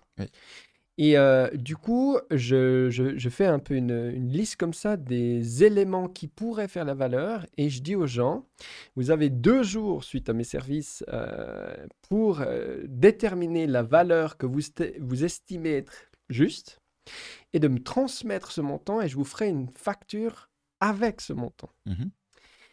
Et c'est vrai que pour l'instant, très honnêtement, alors ça peut refixer, ça a refixé en partie ma valeur parce que les gens ont tendance à donner plus que ce que moi je donnerais comme valeur s'ils me forçaient à leur donner une valeur. Mhm. Mhm. Donc c'est- super gratifiant. Mais alors j'y vois deux côtés. J'ai ce côté gratifiant, les gens pensent que j'ai plus de valeur que ce que moi je pense, c'est le premier. Puis le deuxième, c'est le confort. C'est-à-dire que quand je, je donne mon service, des fois je me dis, hé là, tu es en train d'être incompétent, mais je peux lâcher tout de Mhm. suite Mhm. parce que je me dis, mais si vraiment t'es nul, eh ben ils te donneront rien. C'est cool. Donc tu peux être relax par rapport à ça. Et euh, du coup, je me libère aussi de, de ça. Ouais. Euh, donc voilà pour l'instant le, le trick que, que j'ai trouvé euh, Mhm. pour vivre bien euh, la rémunération pour l'instant. Alors, mais c'est intéressant parce qu'il y, a il y a plusieurs choses, si tu permets de rebondir, hein, ce que tu dis là. bah oui. Il y a plusieurs choses dans ce que tu dis là. La première, c'est que, au fond, tu, tu- tu sous-entendrais que si tu avais mis un prix de prestation avant, ça te mettrait la pression de devoir obtenir un certain résultat. Ouais. Ça, c'est la première chose. Donc, c'est vrai que euh, moi, j'ai eu, à- eu à apprendre effectivement à me détacher de ça. Euh, ce soir, on se voit, je donne une conférence, euh, à Genève euh, pour un cercle qui, et que, je, que je viens gratuitement. Mais je peux te garantir qu'en venant gratuitement, je vais donner absolument la même chose que si j'étais payé 1000, 2000 ou 3000 euros pour prendre, ou francs suisses pour prendre un exemple. Ça ne changera absolument rien à ce que je donnerai parce que je sais qu'à ce moment-là, je vais faire qu'une chose, c'est me relier à mon cœur et à mon envie de contribuer. Et à ce moment-là, après, j'oublie. Mais dès le moment où j'ai déjà cette croyance que je dois donner quelque chose en contrepartie, je suis en train de me mettre de la pression. Et mettant de la pression, je suis déjà en train de perdre un peu mes moyens. Ouais, je suis spécialiste pour ça. Voilà. Donc, euh, voilà. Mais ce qui ne veut pas dire que le, le système que tu proposes n'est pas juste. Après que tu dis, ça serait, la première phrase, ça serait prétentieux de d'estimer que j'ai cette valeur-là. Euh, moi, quand je fais une conférence sur un service, c'est un, le prix, c'est contre un service. C'est pas moi. Je suis pas en train de donner ma, valeur, je suis en train de donner la valeur d'un service que je mmh. vais donner. Il y a quand même une chose au milieu. Parce que mmh. ma valeur, elle est largement plus qu'une question d'argent. C'est-à-dire que ta valeur, elle est aussi présente quand tu es avec tes enfants. Ta valeur, elle est aussi présente avec tes amis ou de n'importe quelle manière. Tu vois, elle n'est pas juste à cet endroit-là. Mais par contre, les services que je propose ont une certaine valeur. Et c'est vrai que Peter Koenig, mon mentor sur la relation à l'argent, disait fixer un prix est tout un art. Et je suis vraiment d'accord avec lui. C'est tout un art, c'est euh, vraiment de, trouver le prix, le prix juste. Et moi, j'adore trouver le prix juste avec le client, qu'on se met à table ensemble pour trouver le prix juste, mais dans lequel on est les deux partenaires. Parce que toi, en fait, tu n'es pas vraiment partenaire, tu, donnes tout le pouvoir aux autres à ce moment-là. Mmh tu as le droit, évidemment, hein, euh, comme je pourrais décider c'est ce prix-là ou pas, et c'est moi qui, qui dis, ben voilà, vous, voulez avoir accès à moi, c'est une autre manière, et je dis pas qu'une est meilleure que l'autre. Mmh et si tu veux, sur la notion de, de prix en conscience, c'est une jolie expression, mais que je trouve qui est des fois mal utilisée, euh, certains le font euh, parce qu'ils sont tellement mal à l'aise eux-mêmes à fixer un prix que c'est la patate chaude qui refile au client puisque pour moi, ça serait tellement délicat, je serais tellement mal à l'aise fixer un prix, parce qu'on pourrait penser des choses de moi si je fixe un prix, que je suis prétentieux, par exemple, comme tu l'as dit tout à l'heure, eh ben, je préfère pas vivre ça et je refile la patate chaude au client. Démerde-toi, tu vas fixer le prix à ma place. Ouais, un peu de ça. Il y a un peu de ça. Je dis responsabiliser les, gens. Moi, j'aime bien. Et puis, du coup, là, je, je, fais une reconnexion. Je me dis, mais il faut que les gens se responsabilisent en général dans notre société. Mmh. Donc, ça leur, fera, ça leur fera pas de mal. Moi, j'estime que je me suis assez responsabilisé. Donc, euh, boum. En tout cas, c'est l'histoire, la jolie histoire que tu racontes. Mais en même temps, encore une fois, j'aimerais pas que tu entendes c'est pas, que c'est pas bien ce que tu fais. Mais c'est juste, pour moi, c'est vraiment intéressant sur le fait d'un lieu qui est neutre, qui est vraiment, je pourrais, je peux tout autant décider de fixer un prix moi-même si c'est le client, ça l'arrange, ou on peut faire ce montant-là si le client est d'accord avec. Mais je, vais, je ne suis pas rigide ni d'un côté ni de l'autre. Tu vois, là, je suis dans une position d'ouverture qui fait que, ben, en intelligence de situation, je vais, on va trouver la meilleure manière de faire. Parce que moi, j'ai fait ça parfois aussi. Il y a certains clients non, qui préféraient vraiment que je leur donne un prix parce qu'au fond, ce que j'ai pu voir, c'est que certains clients, c'était hyper stressant de donner un prix. Il y en a qui m'ont aussi forcé à faire ça. Ah ben oui, parce qu'à un moment donné, si tu veux, c'est que tu, tu, les mets sous pression et eux, ils ont la même peur que potentiellement tu peux avoir. Ils se disent Ah ouais, mais si je mets ce prix-là, euh, peut-être qu'ils pensent que, que, je me, que je me fiche d'eux, par exemple. Euh, continue, continue, je vérifie juste quelque chose. Ok. Donc si je mets ce prix-là, je pense qu'ils vont penser que je me, que je me, que je donne pas assez, puis que je suis un radin. Alors j'ai peur de payer trop. Enfin, au fond, le, pour certains clients, en fait, euh, ça va être une prise de tête, et ça peut être potentiellement exactement la même prise de tête que ça pourrait être pour toi au moment de euh, fixer un prix, en quelque sorte. Donc c'est pour ça que c'est vraiment important de déjà d'être le plus pleinement à l'aise, encore une fois, dès le moment où j'ai un prix pour un atelier haute, les gens penseront ce qu'ils veulent, je n'ai encore une fois pas de pouvoir dessus. Par contre, ce que je peux, c'est que je peux être dans l'ouverture avec ceux qui n'ont pas de moyens financiers. Et euh, ça arrive hein, que des gens viennent à moi disant j'aimerais vraiment faire un atelier avec vous, je n'ai pas les moyens. je leur dis ok, qu'est-ce que vous me proposez? Hein, Encore une fois, là c'est responsabiliser les gens. Je ne vais pas leur dire je vous fais ce prix-là. Je veux dire qu'est-ce que vous me proposez? Je les responsabilise parce que eux connaissent leur situation. Moi je ne la connais pas. Mmh Comment pouvez-vous me proposer un prix et qui vous respecte et qui tente de respecter le mieux possible ce que vous pensez pouvoir recevoir de moi? Mmh Et à un moment donné, eh ben, on, discute, on échange, on regarde, ça me va, ça me va pas. La plupart du temps, ça me va. Mais simplement, on fait ça. Donc, si je reviens sur le, le prix en conscience, donc je pense que c'est très intéressant. Simplement, ça demande des informations c'est que très souvent, justement, si les personnes, une fois, on me demande d'intervenir pour le, mouvement Colibri, toi, qui est en France, je ne sais pas si tu vois qui c'est, le mouvement qui est écrit par Pierre Rabhi. En fait, ils avaient toute une série de bénévoles. Ils font un week-end dans un, lieu et euh, quelque part, à la fin, ceux qui, tiennent le lieu disent Vous donnez ce que vous voulez. Et puis, il me faut intervenir alors à distance, parce que j'étais à Paris à ce moment-là. Et j'interviens. Et je leur dis, écoutez, je pense, euh, ils disaient, ils on aimerait bien que tu prennes un petit temps avec nous parce que on pas bien, les gens sont pas bien. C'était une cinquantaine. Je dis, écoutez, j'ai déjà une intuition, je vais vérifier avec vous. Au fond, vous êtes mal à l'aise de devoir euh, donner, d'être libre de donner ce que vous voulez parce que vous n'êtes pas sûr que ce que vous allez donner va vraiment honorer pleinement ce que vous avez reçu et vous n'avez aucune information si, avec ce montant-là, les gens s'en sortent ou pas. Est-ce qu'ils gagnent de l'argent ou ils couvrent leur coût ou pas? Est-ce que ça vous parle? Les 50 ont levé la main. Donc, ils étaient mal à l'aise avec ça parce que pourquoi? Mhm. Parce qu'il y a un problème. Mhm. C'est que les gens, les autres ne se positionnent pas. S'ils ne se positionnent pas, comment est-ce que je peux savoir exactement? Je vais- On va commencer à faire, tu vois, ça va faire des prises de tête, des calculs, ouais, une nuitée, puis ci, puis ça. Alors qu'une fois, je vais à une conférence à Lyon, c'était pour la, le- la création de la monnaie locale, la GONS, je crois. Et à la fin, ils font un prix libre, mais regarde la différence.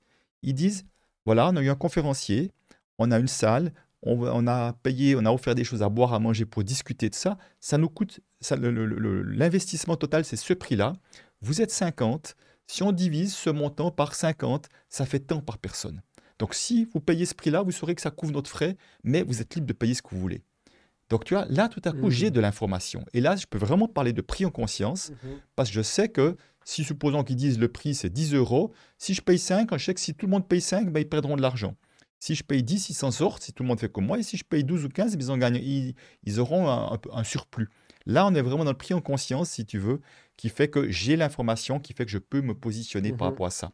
Et ça, très souvent, c'est ça qui manque pour faire pour moi un vrai prix en conscience, Ouais. mais qui part d'un vrai lieu apaisé de part et d'autre. Je suis plutôt sur un prix libre, du coup, et, et- et pas assez en conscience. Donc, j'essaierai d'en mettre un, un petit peu plus.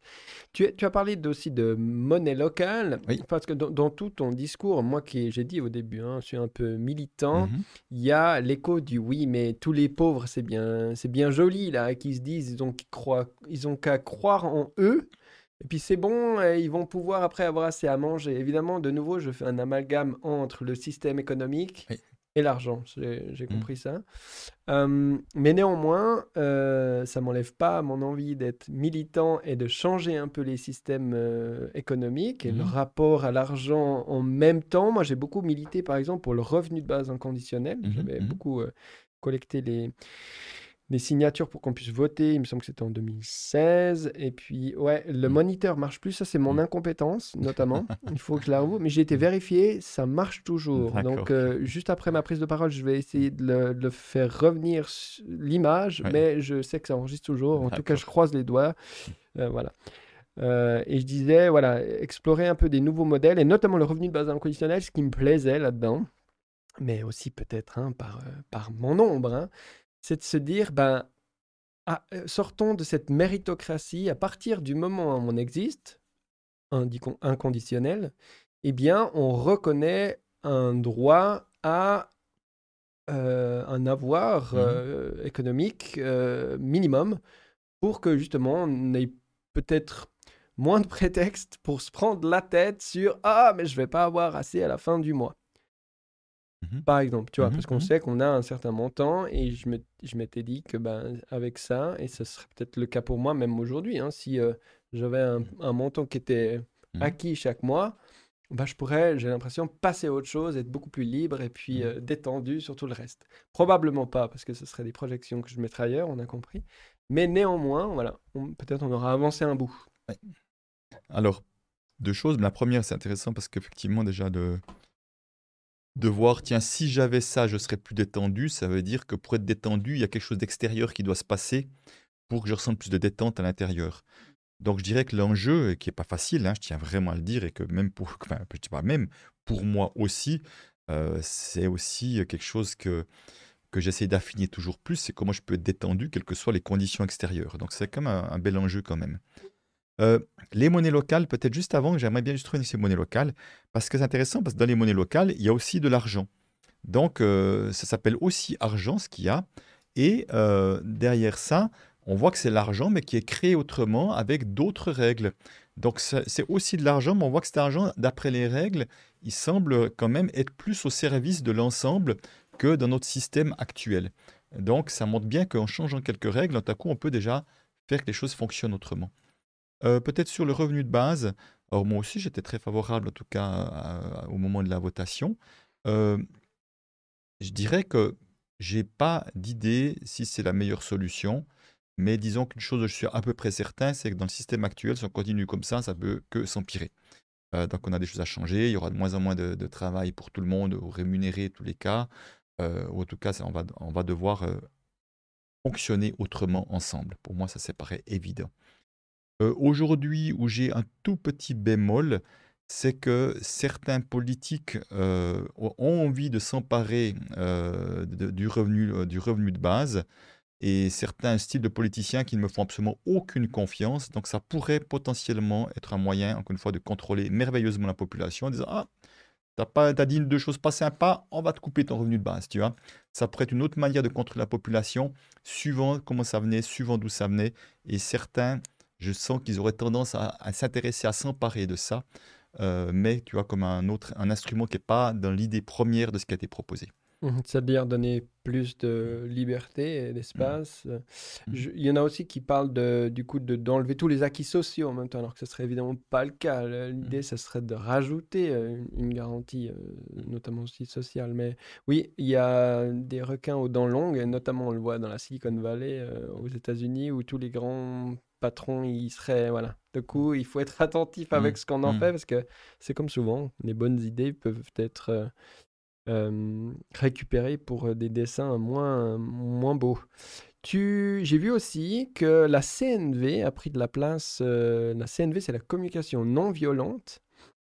Du coup, c'est la CNV vis-à-vis de l'argent. C'est comment ne pas ne pas être violent vis-à-vis de sa relation avec l'argent ou euh, quelle place mmh. ça a pour toi, cette, mmh. cette, CNV, cette pratique? On sent bien hein, que tu as passé d'une réflexion hein, vis-à-vis d'une relation pour aller vers l'intérieur, pour aller mmh. essayer de pacifier ou de, guérir peut-être des, des, parties d'hommes que tu as. Ah bon, la CNV, c'est effectivement un premier grand amour, en tout cas, dès que j'ai commencé à comprendre un peu le, fonctionnement d'être humain, ou tenter de, contenter de comprendre plutôt, parce que c'est tellement complexe que ce sont que des ébauches. Euh, et euh, c'est vrai, mais si je suis aussi honnête avec moi-même, j'étais attiré par la CNV parce que ma propre violence me faisait beaucoup trop peur, mais je n'étais mmh. pas du tout conscient de ça. Et j'ai vraiment vu, en tout cas dans un premier temps, il y avait beaucoup de femmes, peu d'hommes, que les hommes que j'y rencontrais étaient des hommes qui me ressemblaient un peu, euh, soit très gentils, mais qui au fond euh, trop gentil bien souvent, mais pas toujours très ancré dans une masculinité euh, affirmée, je dirais, et, accueillie en quelque sorte. Euh, donc c'était souvent, on était des, des, violents latents, et puis quelque part dans notre inconscient, le mot communication non violente, déjà le, la terminologie, si tu veux, je pense que ça attire des personnes, et peu plus Thomas Dansembourg, celui qui a fait la préface de mon premier livre, euh, lui a écrit ce fameux livre Cessez d'être gentil, soyez vrai, qui est vraiment un livre qui a eu un succès phénoménal. Et, le, et ce titre-là parlait tellement de moi que je suis d'abord tombé par ce livre-là euh, dans, dans, le milieu de la CNV. Et, euh, et qu'effectivement, c'était, ça parlait à beaucoup de monde, visiblement, ce titre également. Donc, la CNV, c'est plus, je dirais, au-delà d'utiliser la CNV, parce que c'est pas un truc, si tu veux, c'est presque un peu une philosophie de vie ou une mmh manière de, de, de, comprendre le, mon propre fonctionnement et celui des autres, je dirais, qui est, là, sous-jacent, qui est là en moi maintenant, sans que j'ai l'impression de d'utiliser ou de faire de la CNV. J'aime pas trop ces mots-là, mais si tu veux, voilà, c'est juste une, voilà, c'est quelque chose qui, qui, m'habite, je dirais. Pour ceux qui connaissent pas, peut-être, tu peux en, décrire les contours. Hein. La discipline CNV, elle vise à quoi? Euh, pour moi, ben, effectivement, qui ne connaît pas forcément mmh. beaucoup, mais on m'a déjà dit euh, Vous faites de la CNV, monsieur? J'ai dit Déjà, il faut pas m'appeler monsieur. Euh, et puis, c'est cette idée d'aller un petit peu vers l'intérieur pour trouver ses besoins et les exprimer Oui, mais tout à fait. Mais tout ça, ça part par, avec une chose absolument essentielle c'est la capacité à se connecter à soi. Se connecter à soi, c'est quoi? C'est c'est juste de dire, si je m'arrête là maintenant, je dis, comment je me sens intérieurement? Est-ce que je me sens bien? Est-ce que je me sens tranquille? Est-ce que, est-ce qu'il y a des émotions qui sont là, tu vois? Et en fonction, effectivement, de, de pouvoir faire un état des lieux. Et cet état des lieux, si je suis incapable d'être dans un minimum de ressenti avec moi-même, eh ben, je peux pas, euh, je peux pas, pas pouvoir mettre des mots. Et si on veut, parce qu'au fond, à un moment donné, si je vois, alors c'est pas le cas maintenant, mais si je vois, je dis, oulala, là là, je me sens tendu, je suis vraiment stressé, je vois qu'il y a des peurs qui sont là au moment où je prends conscience de ça, je peux en faire quelque chose pour sortir de là. Parce que si j'agis avec mes peurs ou s'il y a de la colère qui est là, je ne la vois pas, je risque effectivement d'avoir des attitudes qui seront ce qu'elles seront, mais qui seront juste le fruit de mon état intérieur. Donc la première chose, ça demande de se connecter à soi, parce que si je veux partager aux autres comment je me sens, eh ben, je dois pouvoir savoir comment je me sens. Et c'est pas si évident que ça, parce qu'on ne nous apprend pas à prendre ce temps de, de juste à mettre des mots sur ses ressentis Et après, effectivement, avec la CNV, de voir quels sont les besoins satisfaits, non satisfaits, en lien avec les émotions. Ça, c'est une chose. Mais si on veut, j'ai appris à me connecter à moi pour pouvoir mieux me connecter aux autres également. Parce que euh, moi, ce que m'a beaucoup aidé la CNV, c'est de voir que les comportements des personnes sont des stratégies. Et derrière les stratégies, il y a toujours des besoins qu'on essaie de satisfaire, même dans les pires stratégies. Hein, même si je fais la guerre contre quelqu'un, je suis en train de essayer de nourrir un besoin. Euh, et simplement, le besoin, si c'est un besoin de sécurité pour prendre ça, le besoin est tout à fait honorable. Par contre, la manière dont je satisfais mon besoin n'est pas euh, visiblement au service de, de, meilleures mmh. relations entre les êtres humains. Donc, de faire la distinction entre des besoins que nous avons tous et les stratégies que nous utilisons, je peux commencer à voir que je peux utiliser d'autres stratégies. Je prends un exemple, pendant longtemps, j'ai mangé énormément de sucre. J'étais vraiment un, fou de sucre, ça a l'air de te parler. et, j'ai pris conscience au moment que c'est une stratégie extrêmement maladroite et, je dirais euh, mauvaise pour moi de m'amener un peu de douceur dans la vie. Comme j'étais dur avec moi-même, je manquais de douceur et cette douceur, j'allais la chercher à travers du sucre ce qui est effectivement un très mauvais plan parce que ça marche pas du tout. Et j'ai plutôt j'ai eu à apprendre et apprendre encore maintenant, être un peu plus doux avec moi-même, peut-être dans mon le rythme que je, me donne dans ma vie, etc. de prendre des choses qui sont plus effectives. Et ça revient sur l'argent, effectivement. Épargner, épargner, épargner comme je le faisais, c'était une manière d'essayer de nourrir mon besoin de sécurité et au fond, c'est une mauvaise stratégie, puisque comme on l'a vu tout à l'heure, ça n'empêchait pas que je restais insécure. Mmh Donc cette stratégie ne fonctionnait pas, mais je n'étais pas conscient. Et j'avais toujours une croyance, c'est qu'un peu plus, ça ira mieux, un peu plus, ça ira mieux. C'est un truc sans fin. Donc tu vois, à un moment donné, j'ai eu comprendre que non, euh, je peux essayer de m'occuper de mon besoin de sécurité en faisant autre chose que d'essayer de courir après l'argent, pour prendre cet exemple-là. Voilà. Et puis placer Neville, la dernière chose aussi qui m'a énormément aidé, c'est de voir que quand on entre en communication avec quelqu'un, on est toujours porteur d'une intention. Et l'intention que nous portons, elle est absolument déterminante sur ce qui va se passer. Si mon intention, c'est de montrer à l'autre que c'est moi qui ai raison et que lui a tort, ça va pas faire une discussion très constructive. Je suis à la limite même pas prêt à l'écouter. Or, si mon intention, c'est de faire en sorte que ce temps-là soit constructif et que de faire tout mon possible pour que notre relation se trouve enrichie par ce qui va se passer, je ne vais pas du tout entrer de la même manière en connexion et en relation à l'autre. Donc, euh, dans les moments difficiles, parce qu'avec mon épouse, on, vient de, on, vient, on sort à l'instant un livre sur le couple, et euh, avec notre expérience, et vraiment, dans les moments difficiles qu'on a eu, parce qu'évidemment, on a eu comme tout le monde, à un moment donné, quand on arrivait à, à discuter ensemble, on prenait toujours un temps avant pour être sûr que notre intention soit positive et constructive, parce que tant qu'on n'arrivait pas dans une situation, dans une, dans une intention constructive, ça ne servait à rien d'aller discuter. Donc, on s'occupait de soi pour aller voir qu'est-ce qui fait que j'arrive pas à être constructif, quels sont m'occuper de mes colères ou de ce que j'en veux, voire de me faire accompagner, jusqu'à que je puisse aller vers l'autre dans une intention constructive. Et quand on était à cet endroit-là, ça se passait très bien mmh parce qu'il y avait une vraie idée de comprendre l'autre et trouver la meilleure solution possible à l'issue de ça, s'il y avait une solution à trouver. Joli. Et euh, mon intention sur ce podcast, effectivement, c'est d'avoir des conversations très enrichissantes pour moi, d'abord, mmh effectivement. Mais là, il y a quelqu'un qui me rappelle un peu à l'ordre puisque je les publie et puis que je laisse un espace en direct pour les gens, c'est aussi pour laisser de l'espace pour les gens. Et il y a quelqu'un qui disait, est-ce qu'il y a des Suisses qui n'aiment pas Roger Federer?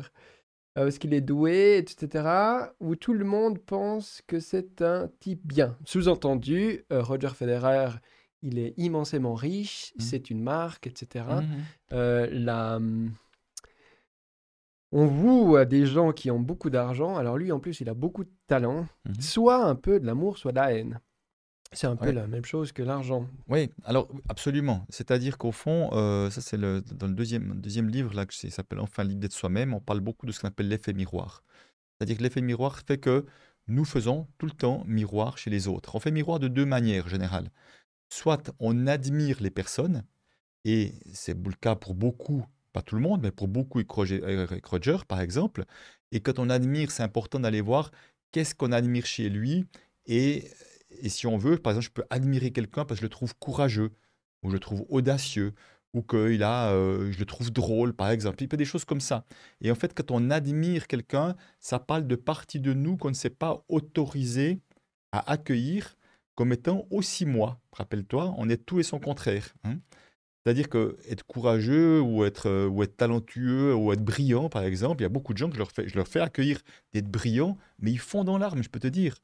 Parce qu'ils se sont tellement vus à des années-lumière d'être quelqu'un de brillant qu'ils s'autorisent juste pas à imaginer qu'ils puissent être brillants dans leur domaine. J'ose dire aujourd'hui que je me trouve brillant dans mon domaine et je ne le suis absolument pas dans plein de domaines différents. Donc, ça ne fait pas de moi quelqu'un de meilleur ou de moins bon, c'est juste qu'il y a des endroits où euh, j'ai de la facilité et, une certaine aisance à comprendre les choses, puis d'autres absolument pas.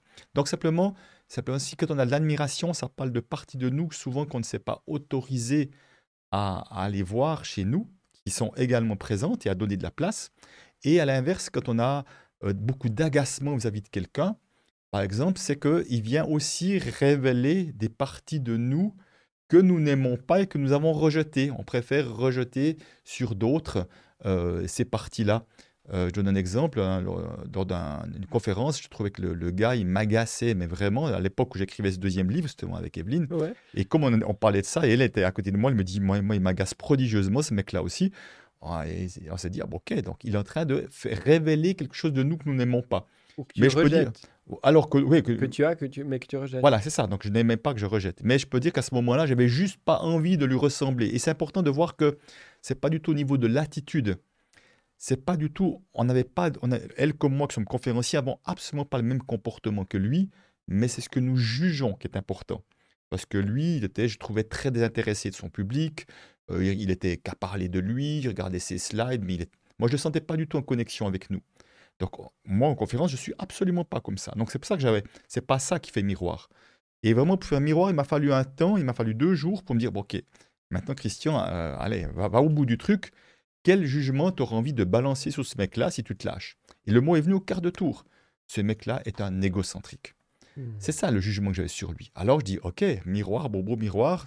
Euh, Christian, euh, comment tu es, toi, avec l'égocentrique? Est-ce que, est que tu ne serais pas des fois un peu égocentrique? Et j'ai eu la réponse au quart de tour. À cette époque-là, je disais, je voyageais énormément. Je voyage toujours pas mal, mais je voyageais énormément.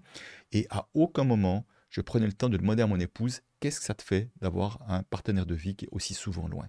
Je sais bien pourquoi je ne posais pas la question. J'avais, j'avais trouvé un jouet tellement extraordinaire à travers mon activité professionnelle que j'avais bien trop peur qu'elle me dise Ah non, Christian, c'est difficile pour moi, j'aimerais tellement que tu sois plus souvent à la maison. Bah, j'avais trop peur qu'elle me dise Ça ne me convient pas. Donc je préférais ne pas lui demander. Donc c'était un sacré bel acte d'égocentrisme de ma part. Mmh Et quand je dis à Evelyne, je lui explique ça, elle me dit Ah oui, bingo, moi aussi, je suis en train d'écrire un livre avec toi. Ma partenaire de travail, je ne l'ai même pas demandé. Qu'est-ce que c'était OK pour toi que j'écrive un livre avec Christian, qui fait que je vais consacrer beaucoup de temps euh, dans, tout notre projet professionnel parce que je voulais juste pas entendre un nom de sa part. Aussi un magnifique exemple d'égocentrisme. Donc on était égocentrique de manière inconsciente et c'est ça que cette personne venait révéler de nous. Mhm. Et à un moment donné, j'ai eu à accueillir l'égocentrique, essayer de l'être en conscience, parce que des moments, être tourné sur soi, c'est absolument adéquat. Si je suis malade, j'ai pas à m'occuper des autres, j'ai à être tourné sur moi, comme les chats le font très bien d'ailleurs, tourner en boule juste à guérir, à garder toute mon énergie pour moi, pour guérir le mieux possible. Donc, pour prendre cet exemple-là. Euh, être en conscience, tu le vois comme euh, de voir les choses pour qu'elles mmh. sont, et puis après de les, de les choisir pleinement?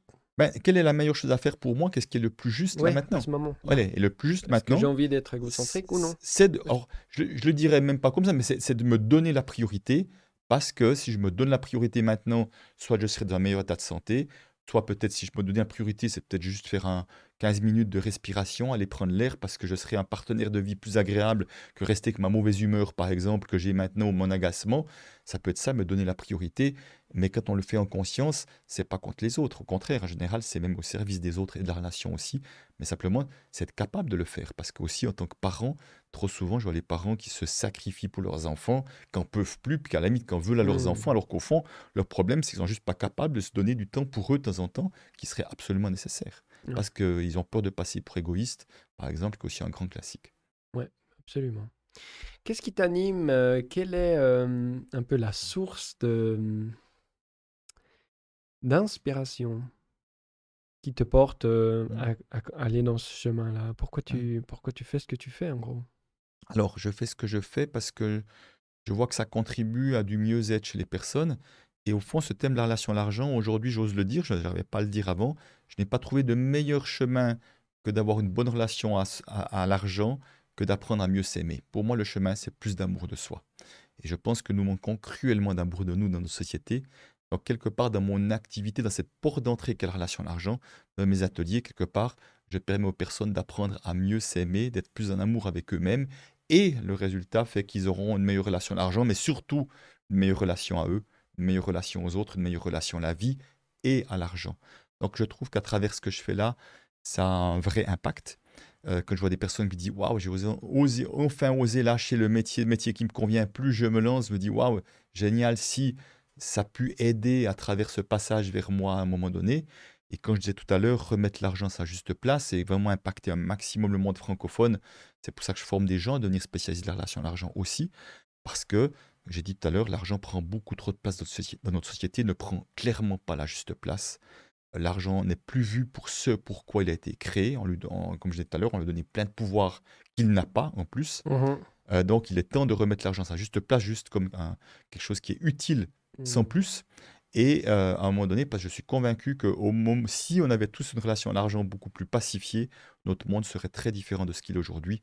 Et moi, j'aspire à un monde où euh, on remette un peu plus de bien-être commun, on remette un peu plus de, de ensemble, de et, qu'on a envie du bonheur des autres comme du bien, et que voilà, on est un peu plus attentif aux autres sans s'oublier au passage. Et ça passera par plus d'amour de soi, j'en suis convaincu. Quel enrichissement, c'est le moins qu'on mmh. puisse dire. Euh, en tout cas, tu as l'air bien riche de ce côté-là et mmh. tu partages en plus, puisque j'ai reçu aussi beaucoup. Euh, c'est aussi euh, parce que le format le permet, mais il y a un mot mmh. qui m'est venu à l'esprit, parce que je l'avais aussi noté, que je vais revenir dessus. Me vendre. J'avais aussi cette problématique quand j'étais dans la insertion professionnelle, où je, je formais les gens et je préparais les gens à la négociation salariale. Mmh et il y avait, mais moi, je ne sais pas me vendre. Puis je disais, mais, mais ça ça prend mais en même temps, moi, je déteste dire ça. Je disais, mais savoir se vendre, ça s'apprend, mais en plus, c'est pas vraiment ça. Mais j'ai jamais vraiment trouvé les, les mots parce qu'il paraît qu'il faut qu'on sache se vendre, quoi. Et ça, ça me dérange parce que quand j'entends se vendre, ben, il y a un côté euh, de prostitution. Mais pour moi, je mets euh, à la limite Enfin, c'est pas pour euh, dénigrer euh, celles qui travaillent les travailleurs du sexe, par exemple, aucunement, hein. mais c'est cette, euh, ouais, c'est cette impulsion de dire, ben, je, vais me mettre en esclavage, si tu veux. Mmh c'est un peu ça le synonyme. Bah, bien sûr, bien sûr. Et puis c'est intéressant parce que c'est la première fois que ça me vient que je te dis parler de travailleurs du sexe. je me disais, mais c'est aussi réducteur de ce qu'ils font, ils sont bien plus que cela. D'ailleurs, je pense que certaines, alors, ou certains, à leur manière, sont des psychologues aussi. Euh, voilà, c'est pas par expérience que j'en parle, mais en tout cas de, des témoignages que j'ai pu voir. Donc, si je reviens à ton expression, effectivement, je suis très attentif aux mots que nous utilisons. Les mots ont une énergie. On parlait du mot travail tout à l'heure. L'énergie des mots. Ouais, et euh, les expressions aussi. Donc, se vendre, effectivement, moi, si je vends quelque chose, si je vends euh, un objet que j'ai à la maison, il ne m'appartient plus. Mmh d'accord? Oui, il y a une perte d'appartenance. Ah bah oui, puisque c'est l'autre qui, qui, possède la chose que j'ai vendue. me posséder aussi. Voilà, donc si je me vends, ça voudrait dire que je ne je n'appartiens, je me donne à l'autre, je n'appartiens plus. Donc déjà l'expression pour moi est déjà biaisée. Non, je, à aucun moment je me vends, je vends des services ou je vends des produits, mais ce n'est pas moi. Même si les services vont se passer à travers moi, c'est pas moi que je vends, ce sont des services. Et c'est important parce que si les gens disent non, ils disent non à ma proposition, ils disent pas non à moi. Parce que si je prends ça contre moi, tu vois, il ne me veut pas. Non, non, non, il ne sait pas qu'il te veut pas. Il ne veut pas tes services, soit parce que ça correspond pas à ce qu'il cherche, soit parce qu'il a trouvé mieux ailleurs, et c'est tout. Autrement, je le prends en plein cœur, la contre.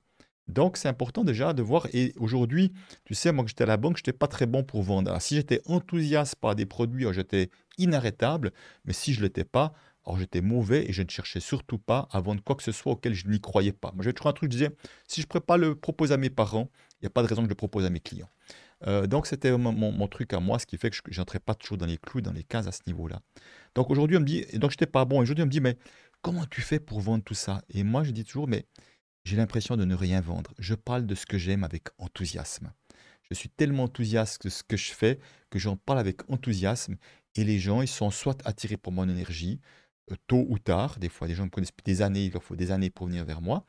Ou alors, ils ne sont pas attirés, et tout est bien. Je veux dire, à un moment donné, mais tu vois, nous sommes de toute façon attirés par des énergies, parce qu'encore une fois, quelqu'un peut avoir des très beaux mots qui me parlent, mais son énergie ne me fait absolument pas envie, et je n'irai pas vers lui.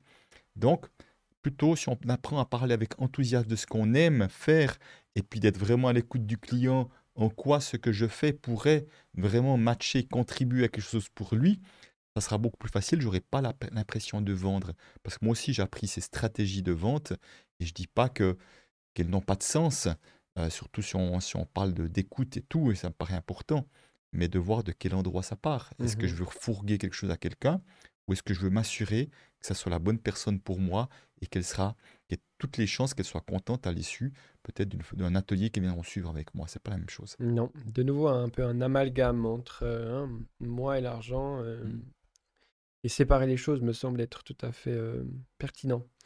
Et parce que je suis beaucoup dans le sujet, puis qu'on a dit travailleurs du sexe tout à l'heure, si tu regardes par exemple les, clips américains ou comme mmh. ça, où l'argent va beaucoup avec la sexualité. Puis j'espère faire un podcast sur la sexualité prochainement parce que je commence à m'ouvrir un peu à la, à la, question. Un pan qui m'était un peu inconnu, que j'avais un peu mis comme ça sous l'oreiller. tu as un peu réfléchi à cette question et je vois le pouvoir là entre deux.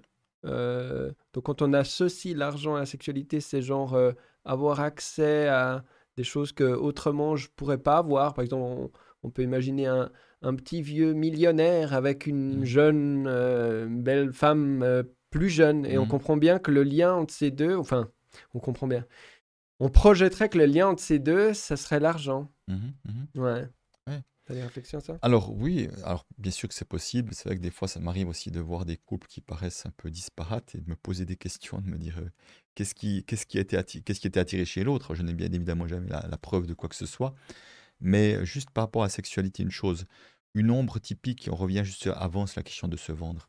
Une ombre typique euh, et, qui rend pour les femmes plus difficile d'oser euh, demander des prix et de l'argent, c'est justement l'ombre de la prostituée. Moi, j'appelle ça l'ombre de la salope. L'ombre de la salope, c'est que comme les femmes n'osent pas trop se mettre en avant, n'osent pas trop revendiquer, demander de l'argent, euh, ont tendance à se faire petite parfois, parce qu'il y a l'ombre de la salope, c'est elle qui, voilà, qui se met trop en avant, puis qui veut, euh, qui veut être aguicheuse, je sais pas quoi. Ça peut être une des nombreuses raisons qui font qu'effectivement, pour à métier égal, les, les mmh. femmes sont payées moins, par exemple. Alors oui. Il y a beaucoup d'éléments. Alors tout à fait, il y a beaucoup d'éléments, ça pourrait en être un. Donc c'est vrai que c'est une des ombres que, que, je propose aux femmes d'accueillir pour, encore une fois, cesser d'avoir peur qu'on puisse penser ça de moi. Puis c'est encore une peur qu'on puisse penser ça de moi qui fait que je vais jouer petit, je vais pas trop en demander, par exemple, potentiellement. Mmh euh, donc ça, il y a vraiment quelque chose de cet ordre-là. Et puis peut-être aussi savoir qu'il y a vraiment trois grands thèmes tabous que sont sexualité, mort et argent. Et les trois sont très liés. Les trois sont très très liés entre eux. C'est vraiment un triangle dans lequel on tourne sans arrêt dans mes ateliers, il y a beaucoup d'histoires d'abus sexuels qui sortent et qui ont de l'influence sur le rapport à l'argent. Il y a beaucoup de peur de l'amour qui sortent, qui fait que on est dans la survie. D'ailleurs, il suffit de voir l'expression gagner sa vie. Gagner sa vie qui veut dire gagner de l'argent, en l'occurrence, pour subvenir à ses besoins, sous-entend forcément que si on doit la gagner, sous-entend qu'on pourrait la perdre. Et perdre la vie veut dire mourir. Donc déjà, l'expression elle-même renforce la croyance que derrière les questions d'argent, il y a une question de vie ou de mort. Et ça, c'est encore un grand leurre, c'est encore une grande confusion. On ne meurt pas par manque d'argent, ça n'existe pas. On meurt par manque de nourriture, on peut mourir par manque de nourriture, par manque d'air, par manque de soins, par manque d'abri pour se protéger du chaud, du froid ou d'un prédateur. Et il est vrai que l'argent est un des moyens préférés, voire le moyen préféré de se fournir de la nourriture, un logement, peut-être, oh, pas l'air, heureusement, j'espère que ça n'existera jamais, euh, mais voir un, logement ou voir des soins suivant les endroits. C'est le moyen préféré. Mais si je n'ai pas d'argent, aussi longtemps qu'on me fournit un logement, qu'on me fournit la nourriture et tout, je ne vais pas mourir, même sans argent. Et d'ailleurs, il y a comme des, des endroits reculés dans le monde, ils fonctionnent sans argent depuis très longtemps, ils, ils sont toujours là. Donc si on retirait l'argent aujourd'hui, on retirait l'argent de notre société, à un moment donné, il y aura un peu de chaos, ce sera un peu compliqué, mais on va juste trouver d'autres manières d'échanger, qui existent déjà d'ailleurs, qui s'appellent le troc, entre autres, mais on trouverait d'autres manières d'échanger, on ne mourrait pas pour autant. Donc c'est important de, faire cette prise de recul, parce qu'aussi longtemps que je pense que c'est une question de vie ou de mort, forcément que je peux accepter n'importe quoi, comme malheureusement trop de personnes parfois acceptent n'importe quoi d'une activité où euh, ils vont vivre peut-être de l'abus, mais ils sont prêts parce qu'ils ont tellement peur de ne pas gagner leur vie, ou pire, ils perdent leur vie à la gagner, que finalement c'est un sacré piège. Donc encore une fois, le juste détachement par rapport à l'argent mmh. va aider justement à être euh, à, être à se repositionner un peu différemment chaque fois que c'est nécessaire. Mmh Et il paraît qu'on ne devrait pas parler de ce genre de sujet euh, en famille, à table, c'est comme la politique ou, euh, tu sais, la religion aussi. Tu en parles autour de la table familiale de, l'argent et c'est très présent dans ta vie professionnelle, mais mmh. des fois on dit le, cordonnier est le plus mal chaussé. Non, j'ai vu que mmh. tu essayais, parce que tu l'as marqué, hein, mmh. Que tu essayais d'être le plus... Non, tu n'essayes pas, tu es le plus cohérent face à ton engagement de l'argent. C'est quelque chose que tu vis au quotidien, qui est présent en toi, cette l'amélioration euh, de cette relation face à Alors oui, ben justement, puisque je pense que, comme je disais, tout sujet tabou, le problème du sujet tabou, c'est que moins on en parle, plus ils prennent de la place dans nos vies, parce qu'on n'en parle pas. Donc moi, un de mes jobs, c'est de, libérer la parole sur l'argent, parce que c'est toutes des choses qu'on porte en nous, qu'on peut, on peut un peu, on peut un peu s'en sortir. Ce soir en conférence, les gens qui me verront ne savent pas encore, c'est qu'à un moment donné, je vais faire un exercice, je vais les mettre à trois, et je vais leur demander de partager leur revenu, combien ils gagnent? Et je le fais pratiquement systématiquement en conférence. Il y a un TEDx que j'ai fait où j'ai fait ça aussi. Ah ouais. Euh, aussi, exactement. Je le fais pratiquement systématiquement pour justement vivre une expérience autrement, d'aller voir ce que ça réveille, euh, uh-huh. de, d'oser dire, de savoir qu'il y a forcément un qui, gagnera plus. ah oui, au un premier temps, ils sont nerveux. Et après coup, ils sont souvent très contents. Après coup, ça leur a fait du bien parce qu'on est en train de, de casser une peur, un truc, ils se rendent compte, c'est pas si sorcier que ça. Mais je leur apprends aussi à mettre des mots avant, pas juste dire pour dire. C'est juste de mettre des états et ça me fait peur ou pas et de le dire aux gens. Ah, j'ai peur, ça me, je suis tendu de le dire et puis après l'avoir fait, aussi de partager comment je me sens après l'avoir fait. Et quand je questionne les gens, la plupart du temps, ils disent Ah oui, ça fait du bien, ah oui, quand même. Mais, euh, même pour certains, il y a certains qui vont être mal à l'aise parce qu'ils gagnent plus que les autres, ils sont mal à l'aise pour ça. Il y a d'autres qui vont être mal à l'aise parce qu'ils gagnent moins que les autres, puis ils pensent que s'ils gagnent moins, c'est qu'ils sont quelqu'un de moins bien. Donc ça permet d'un peu voir tous les pièges qu'il y a derrière. Mmh et j'aime dire encore et encore, c'est nous ne sommes pas notre situation financière. Aussi longtemps que je crois que je suis ma situation financière, c'est une nouvelle prison que je viens de créer. Si je pense que je suis quelqu'un de bien parce que je gagne beaucoup d'argent, je viens de créer une nouvelle prison, en l'occurrence, qui fait mmh que ça va créer des stress. Mmh. Bah moi, je gagne 25 francs par mois pour ce podcast. Et en disant ça, je me sens, je sais pas trop, est-ce que j'essaie de passer un message subliminal ou pas, donc un peu coupable comme ça. Et... Bah, écoute, c'est bien parce qu'on en parlait tout à l'heure. Euh, j'essayais un peu de comprendre ce que tu faisais, ton fonctionnement et tout ça. Et, et je vais utiliser un gros mot, le modèle économique de, ce, de ce que tu fais là ici.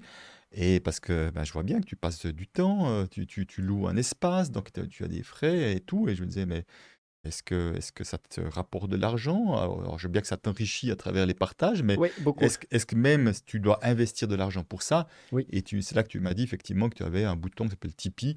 Voilà, autrement dit, un bouton de donation. Donc moi, je tiens à dire que, euh, je peux le dire parce que je ne suis pas concerné avec facilité, c'est que vous qui nous regardez, si vous trouvez que vous avez, vous recevez de la valeur de la part d'Antoine et que ça vous enrichit d'une manière ou d'une autre, je trouverais que dans l'équilibre donner-recevoir, ce serait chouette que vous donniez de temps en temps quelque chose là-dessus, selon vos moyens. Alors, euh, je trouve important parce que si, si vous avez envie qu'il continue, bah, ça va l'encourager à continuer aussi, même s'il ne fait pas ça pour de l'argent, mais peut-être qu'un jour, ça pourrait devenir son activité numéro une et qui va impacter encore beaucoup plus de monde. Et grâce à ton podcast, tu vas être un transformateur dans le monde-là. Donc, puisque J'aimais bien utiliser des billets pour euh, imager ça. Ben voilà, pour les 25, ça fera déjà un premier pas pour toi, pour ce mois. Et j'espère qu'il y aura beaucoup d'autres comme celui-ci. doublement revenu. Voilà, de la part de beaucoup de personnes qui auront envie de contribuer à ce que tu fais, parce que ce que tu fais a de la valeur. Moi, je prends du plaisir de être là avec toi. Je sais que tu, vas, que tu me soutiens également euh, aussi à faire connaître ce que je fais. Et j'ai envie de dire, ce montant est absolument dérisoire d'ailleurs par rapport à ce que je reçois à travers ce que tu fais. Ah bah, merci Donc, je suis content aussi d'offrir le livre également. Ouais, génial. Je le montre là. Ce que l'argent dit de vous. Moi, dans le, le titre de, du podcast, euh, mm. tout à l'heure, j'ai mis ce que l'argent dit de nous, parce qu'en fait, on, mm, mm. on, a partagé de nous aussi. Donc ça, c'était important. Euh, merci d'avoir osé faire peut-être ce que j'ose euh, pas trop faire euh, jusque-là. Euh, c'est vrai que au début, je voulais en faire un par semaine, puis j'arrive pas pour l'instant. Pour ah plein de raisons, j'en fais un plutôt par mois. J'essaye d'en faire peut-être un tous les deux mois. Enfin voilà, ça, mais, euh, mais ça me réjouit. En tout cas, je suis, je suis tout à mmh. fait nourri. merci encore pour ça et pour le message et la, la donation. Et peut-être une chose, c'est important parce que moi, je vois aujourd'hui que l'argent peut être vu comme un formidable bulletin de vote. C'est-à-dire que chaque fois que j'utilise mon argent, il est en train de donner une couleur à la société. Tu vois, à un moment donné, si j'utilise mon argent, que j'achète des produits bio, je suis en train d'encourager ceux qui font du bio par opposition à ceux qui ont fait le choix pour X ou Y raison d'utiliser des produits chimiques pour leur production. Je ne suis pas en train de les juger, je suis juste en train de dire ça, c'est ma préférence. Si je choisis d'aller dans des petits commerces plutôt que dans des grandes surfaces, je suis en train de dire, je suis en train de les encourager à continuer de la sorte plutôt que dans les grandes surfaces. Et j'ai rien contre les gens qui travaillent dans les grandes surfaces, mais moi j'aime bien ce côté plus, euh, plus personnalisé, par exemple. Je choisis d'acheter mes livres dans les librairies, même si je paye un prix plus élevé que si je vais sur une grosse, grosse plateforme bien connue également et faire venir les livres comme ça. Parce que je me dis, le seul moyen que les libraires continuent, eh ben, c'est d'acheter des livres chez eux, par exemple. Donc tu vois, tout ça, tu vois, chaque fois que j'utilise de l'argent, à ma manière, je les encourage. Mhm. Et de la même manière que si j'achète des produits, et ça m'arrive encore euh, consciemment ou inconsciemment, parce que je ne connais pas toujours tout ce qu'il y a derrière les, marques, mais d'acheter des produits de grosses sociétés dont je ne partage pas les valeurs, je suis aussi en train de les encourager à continuer de la sorte, même si ça ne me convient pas. Donc évidemment, si on a des moyens financiers plus limités, peut-être on peut avoir l'impression que la marge de manœuvre est peut-être plus, petite, et en même temps, peut-être qu'il y a des trucs, peut-être qu'il y a des choses. Je fais partie d'une coopérative euh, à B, là où j'habite, où on fait aussi on, une coopérative d'achat, on achète des choses auprès de producteurs locaux, du bio, etc. Et puis on travaille bénévolement les uns les autres pour avoir des, avoir des prix qui soient aussi corrects, tout, à ce que les producteurs soient bien payés mmh également. Mais voilà, pour dire qu'on peut trouver des solutions également communes pour euh, que les choses se passent bien et qu'on puisse avoir des, des, prix qui soient plutôt raisonnables pour des, des, produits de qualité. Donc simplement, si on commence à voir ça, parce qu'à une époque, comme je disais tout à l'heure, moi, le fait que j'ai des peurs, j'étais prêt à payer, acheter le, le moins cher possible, même si c'était produit de manière douteuse. Et même si à la limite, peut-être des enfants auraient travaillé là-dedans, je ne le savais peut-être pas, mais j'étais aussi en train d'encourager de continuer de la sorte. Donc si on voit notre argent comme chaque fois que j'utilise mon argent, je suis en train de donner une couleur à la société dans laquelle nous sommes en train de construire, on voit que l'argent est un formidable bulletin de vote beaucoup plus puissant que celui que nous mettons, celui que nous mettons de temps en temps dans une urne, parce qu'il a un impact immédiat, il a un mhm. impact réel. Alors que si je vote et puis j'ai l'impression puis qu'on est et puis que je suis minoritaire chaque fois, ok, j'ai fait peut-être mon devoir de citoyen de guillemets, mais ça n'a pas beaucoup d'impact. Alors que là, j'ai un impact réel. Donc c'est pour ça que potentiellement, plus je mets de la conscience sur mes actes et plus je m'autorise à gagner de l'argent et à le faire circuler d'une manière qui a du sens, plus je peux contribuer avec force aussi de cette manière-là mmh au changement de société. C'est le concept de hum, consommateurice. Consomme-acteur, comme disent voilà, certains. Consomme-acteur, consommatrice. Mmh euh, tout à fait assez, assez intéressant, aussi bien au, niveau individuel, hein, euh, mais aussi bien au niveau collectif. Euh, par exemple, BDS, où effectivement il y a des boycotts pour politiques, pour le coup, sur soit des entreprises, soit des gouvernements pour faire avancer les, les mmh. choses. Ça peut aussi être un, un moyen. Euh, Coluche avait vraiment compris énormément de choses largement avant tout le monde. Il avait entre autres une citation, il disait, il suffirait qu'on ne l'achète pas pour que ça ne se vende pas. C'est tellement simple et c'est tellement vrai.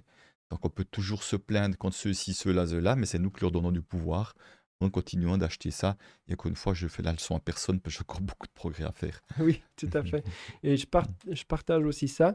J'avais eu un podcast sur les épiceries euh, participatives euh, citoyennes. Du coup, une de mes activités bénévoles, c'est d'en lancer mmh. une euh, à Morges. Mmh. Et effectivement, moi, je pense pas tout le temps en termes d'argent, il faudrait l'argent, etc. Même si on a partagé, je vais bien avancer sur le sujet. Mais moi, je vois aussi le, temps. Mmh. Le temps du coup, on en vient à ça. Le temps, c'est de l'argent. Moi, je pense que, enfin, si les gens ils, m'aident, là, toi, tu m'as donné 20 francs, mais tu es aussi venu euh, en face, tu vois, et ça mmh m'aide, alors que c'est pas de l'argent, c'est ta présence, c'est ton mmh temps, ta disponibilité. Et du coup, euh, elle est un peu vraie, cette, euh, ce, proverbe, le temps, c'est de l'argent. Alors, je dirais, bah, le temps, c'est du temps, l'argent, c'est de l'argent. Voilà, j'allais dire ça.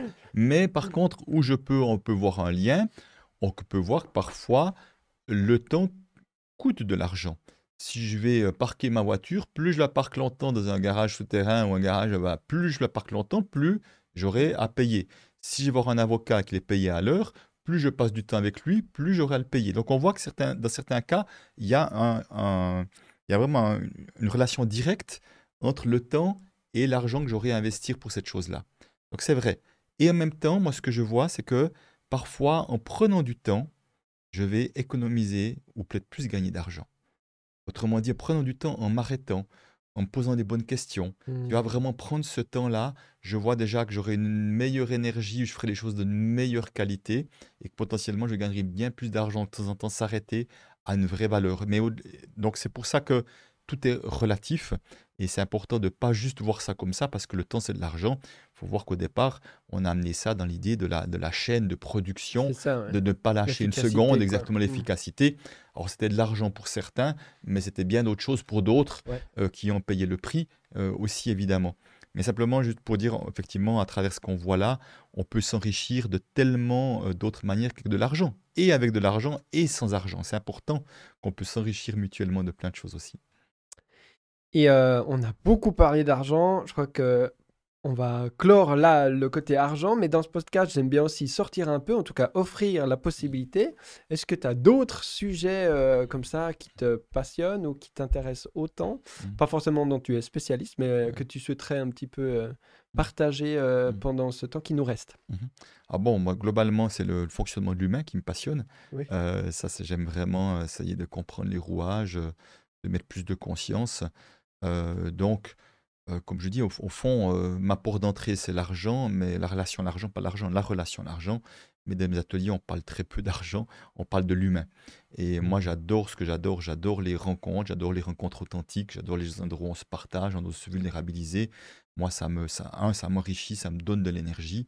Euh, donc, je suis un, amoureux de l'être humain pour ça, mais aussi un amoureux de la nature. la nature est vraiment, vraiment mon, mon comment dire ça, me connecter à plus grand que moi, en tout cas, me permet déjà, un, de me, de, me remplir énergétiquement, me permet aussi de, de revenir à aussi plus d'humilité quand c'est nécessaire aussi, de voir que je suis juste un grain de poussière de passage dans ce monde-là et que ma présence euh, dans ce, ce, long chemin que vit euh, la Terre ne fera pas beaucoup de différence. Par contre, le peu de différence qu'elle peut faire, autant le faire le mieux possible pour que je n'ai pas de regrets en fin de vie mais ça me permet, c'est ce côté paradoxal quand je suis, moi j'aime beaucoup la montagne, j'habite en plus au pied des montagnes, c'est que quand je suis en montagne, j'ai l'impression d'être rien au milieu de tout ça, et en même temps, au moment où j'accueille ce rien, ça me remplit énormément. je suis comme connecté à cette grandeur, tu vois, qui est tellement plus que moi, que c'est comme si je me, je me la connectais à l'intérieur. Donc il y a une sorte de double mouvement, en quelque sorte, qui me remplit, qui me fait énormément de bien. donc voilà, en tout cas, j'aime beaucoup cette nature et, et j'espère qu'on fera tout pour euh, la, préserver, en tout cas, en tout cas la, respecter, et de voir que nous sommes euh, pas différents de la nature, nous faisons partie intégrante de cette nature-là, parce qu'aussi longtemps que l'être humain se voit comme quelqu'un de séparé de la nature, déjà c'est une illusion, c'est encore une fois une forme d'arrogance, et que nous sommes juste un élément, ça, ça vit à travers moi comme ça vit à travers une fleur et une montagne. Voilà, la vie, elle est largement au-delà de moi, elle est partout, la vie, en quelque sorte. Et donc c'est plutôt ça que, que j'aime avoir en tous les cas et à me rappeler aussi souvent que possible. Ça me permet de prendre de la hauteur quand j'ai mes petits problèmes, soit techniques ou autres, de dire voilà, c'est peut-être embêtant, mais il n'y a pas mort d'homme. et vraiment de revenir de, de, de m'amuser un peu de mes fonctionnements et de mes dysfonctionnements qui sont encore là, évidemment. Mmh mmh. C'est aussi un sujet qui me passionne, le fonctionnement humain. Et puis là, ben, je commence à faire un peu l'équilibre. J'étais beaucoup dans le fonctionnement humain euh, collectif, hein, de, mmh. groupe. Hein. C'est pour ça que la gouvernance partagée, ça me parle, la sociocratie euh, et, tout, c'est repenser, redesigner le, faire et l'être ensemble. Mmh mmh. Et euh, toi, j'ai l'impression que tu parles plus d'une posture d'individu. Ça part de l'individu, de la réflexion intérieure. Euh, mais en même temps, chaque fois que tu donnes des cours ou des séminaires, il y a plein de gens. Quelles sont les dynamiques que, que, mmh. que tu, que tu observes euh, entre les gens, en fait? Alors, si tu veux, j'ai une croyance quand même, c'est, et elle est en lien avec cette citation tellement connue de Gandhi Soyons le changement que nous le voir dans le monde. C'est que les politiques promettent tous les changements de société tant qu'on n'aura pas pacifié un tant soit peu nos blessures, tant qu'on agit à partir de nos blessures, on sera en guerre en permanence. Au moment donné, on créera de la paix à l'intérieur de nous. Il y aura zéro raison de se faire la guerre à l'extérieur. Je crois que honnêtement, je pense qu'il n'y a pas d'autre choix. Après, je dire, les décisions politiques peuvent encourager, peuvent permettre cela, peuvent permettre d'être un accélérateur, mais elles ne remplaceront jamais. Tu vois, la politique ne pourront jamais m'amener ma sécurité à l'intérieur. Ma sécurité, j'ai à l'habiter, j'ai à la à l'y connecter parce qu'elle existe déjà, mais j'ai à m'y reconnecter et ça, un, gouvernement ne pourra jamais le faire. C'est pour ça que je pense que c'est important qu'on s'occupe chacun de sa part, ça sera bien plus facile. Et évidemment, plus il y aura d'êtres ah, euh, qui seront toujours plus en conscience de leur fonctionnement, euh, plus il y aura peut-être ces personnes-là qui vont commencer à faire de la politique, pas à partir d'un endroit de revendication, de guerre entre partis, parce que je vois que cette guerre politicienne, ben, c'est juste qu'un reflet de toutes les formes de guerre qu'on a aussi. Euh, plutôt que de collaborer effectivement ensemble, de voir que ce sont que des êtres humains avec leurs failles, avec leurs désirs, avec leur ego, avec tout ça que nous avons tous. Donc je crois vraiment que ce chemin, il commencera avant tout par l'intérieur. Et en tout cas, c'est à ça que moi j'ai choisi de donner le plus d'importance. Mais j'ai un deuxième thème que, que j'anime peu parce que, parce que j'y donne peu de place pour l'instant. Mmh ça s'appelle les principes sources et qui parle vraiment effectivement de la manière de d'amener un projet parce que quand on est à la source d'un projet, tu as la source de ce podcast ou de ce voilà de ce projet-là, quand on y amène un projet, au fond, on, est, euh, même si on travaille en collaboration, celui qui est la source de projet aura toujours, toujours un lien différent, unique et singulier que ce projet-là. Et que même si tu as des collaborateurs, ce projet, tu avais une vision et tu donnes ta couleur, tu es en train de mmh donner ta couleur, la manière dont ça se passe, et chaque, chacun, il peut avoir plein de podcasts différents, peut être des interviews, ils auront tous une couleur différente, qui est la couleur qu'amène la source, elle y amène ses lumières, elle y amène ses ombres. Et euh, si tu veux, c'est une sorte de principe. C'est le même Peter Koenig qui a mis tout ça en mots. Et lui, il a dit, euh, lui-même, il a dit, j'ai juste mis en mots ce qui a toujours existé et qui existe dans aucun livre de gestion. Et euh, il y a un certain nombre de ces principes qui existent, également la manière de collaborer ensemble. Et je trouve ça absolument passionnant. Passionnant parce que ça donne tellement d'éclairage sur ce qui fait que des projets fonctionnent et d'autres projets fonctionnent moins. Une partie des gens qui font la sociocratie et l'holocratie sont venus s'intéresser à ça parce que pour moi, ça, c'est un excellent complément mmh et que, et que je, je pense vraiment, moi j'adore animer ça parce que c'est extrêmement concret et pratique et, j'utilise ces, ces, ces, concepts de, principes sources, ces principes de concepts, parce que c'est pas du tout conceptuel, c'est très pratique pour mener mes projets à bien et pour intégrer les uns et les autres de la meilleure manière possible au service du projet. Parce qu'on a un projet qui nous tient à cœur. Mmh euh, ce qui compte par-dessus tout, c'est que le projet existe, que le projet fasse son œuvre, et le projet est plus grand que moi quelque part. Je suis au service du projet et pas le projet à mon service. Euh, autrement, encore une fois, ça serait plus de l'ego, que je suis, ce projet est plus grand que moi et je me dévoue pour ce projet-là. Et le projet, il peut être autant associatif et bénévole que ça peut être un projet sur lequel on gagne de l'argent c'est comment, qu'est-ce qu'on peut mettre en, sorte qu'on soit au service du projet. Et trop souvent, je vois que le, risque parfois, c'est qu'on veut tellement que tout le monde soit dedans, qu'on passe plus de temps à, faire en sorte que tout le monde soit dedans et, au détriment du projet. Mmh et c'est important de voir que quand le, euh, le projet est si important, à un moment donné, ben, il s'avère parfois que peut-être on va devoir se séparer de personnes qui ne sont pas au bon endroit. C'est pas contre eux, c'est juste que c'est pas le bon endroit pour eux et que si je, veux, je veux me donner la priorité sur le projet, non, c'est pas juste. évidemment, on amène, j'amène aussi mes ombres dans le projet. Une de mes ombres, c'est la peur du conflit, par exemple. J'ai une grosse ombre sur la peur du conflit, ce qui fait que dans mon comportement, parfois, par peur du conflit, je ne peux pas dire les choses, pas dire les choses suffisamment claires et tout ça, et qui fait que je peux mettre les choses sur le tapis, et ça ce n'est pas au service de mon projet là. Donc dès que je vois que, de voir, que je vois que mes ombres pénalisent mon projet, j'essaie de les voir le plus possible, j'essaie de les accueillir pour qu'elles ne soient plus mon projet, mmh et que je puisse que mes lumières servent beaucoup plus mon projet que mes ombres parfois. Ah, moi, je parle beaucoup d'équilibre et je pense quand même que le projet doit mmh. aussi être au service de ceux qui l'animent, mmh parce que sinon il n'existerait pas. Sûr, oui.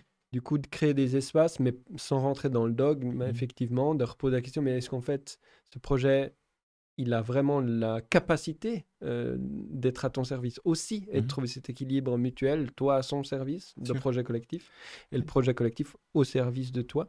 Et puis il faut être, euh, enfin il faut essayer de trouver de l'honnêteté aussi mmh. là-dedans, voir ses ombres, ses lumières. Oui, c'est ça.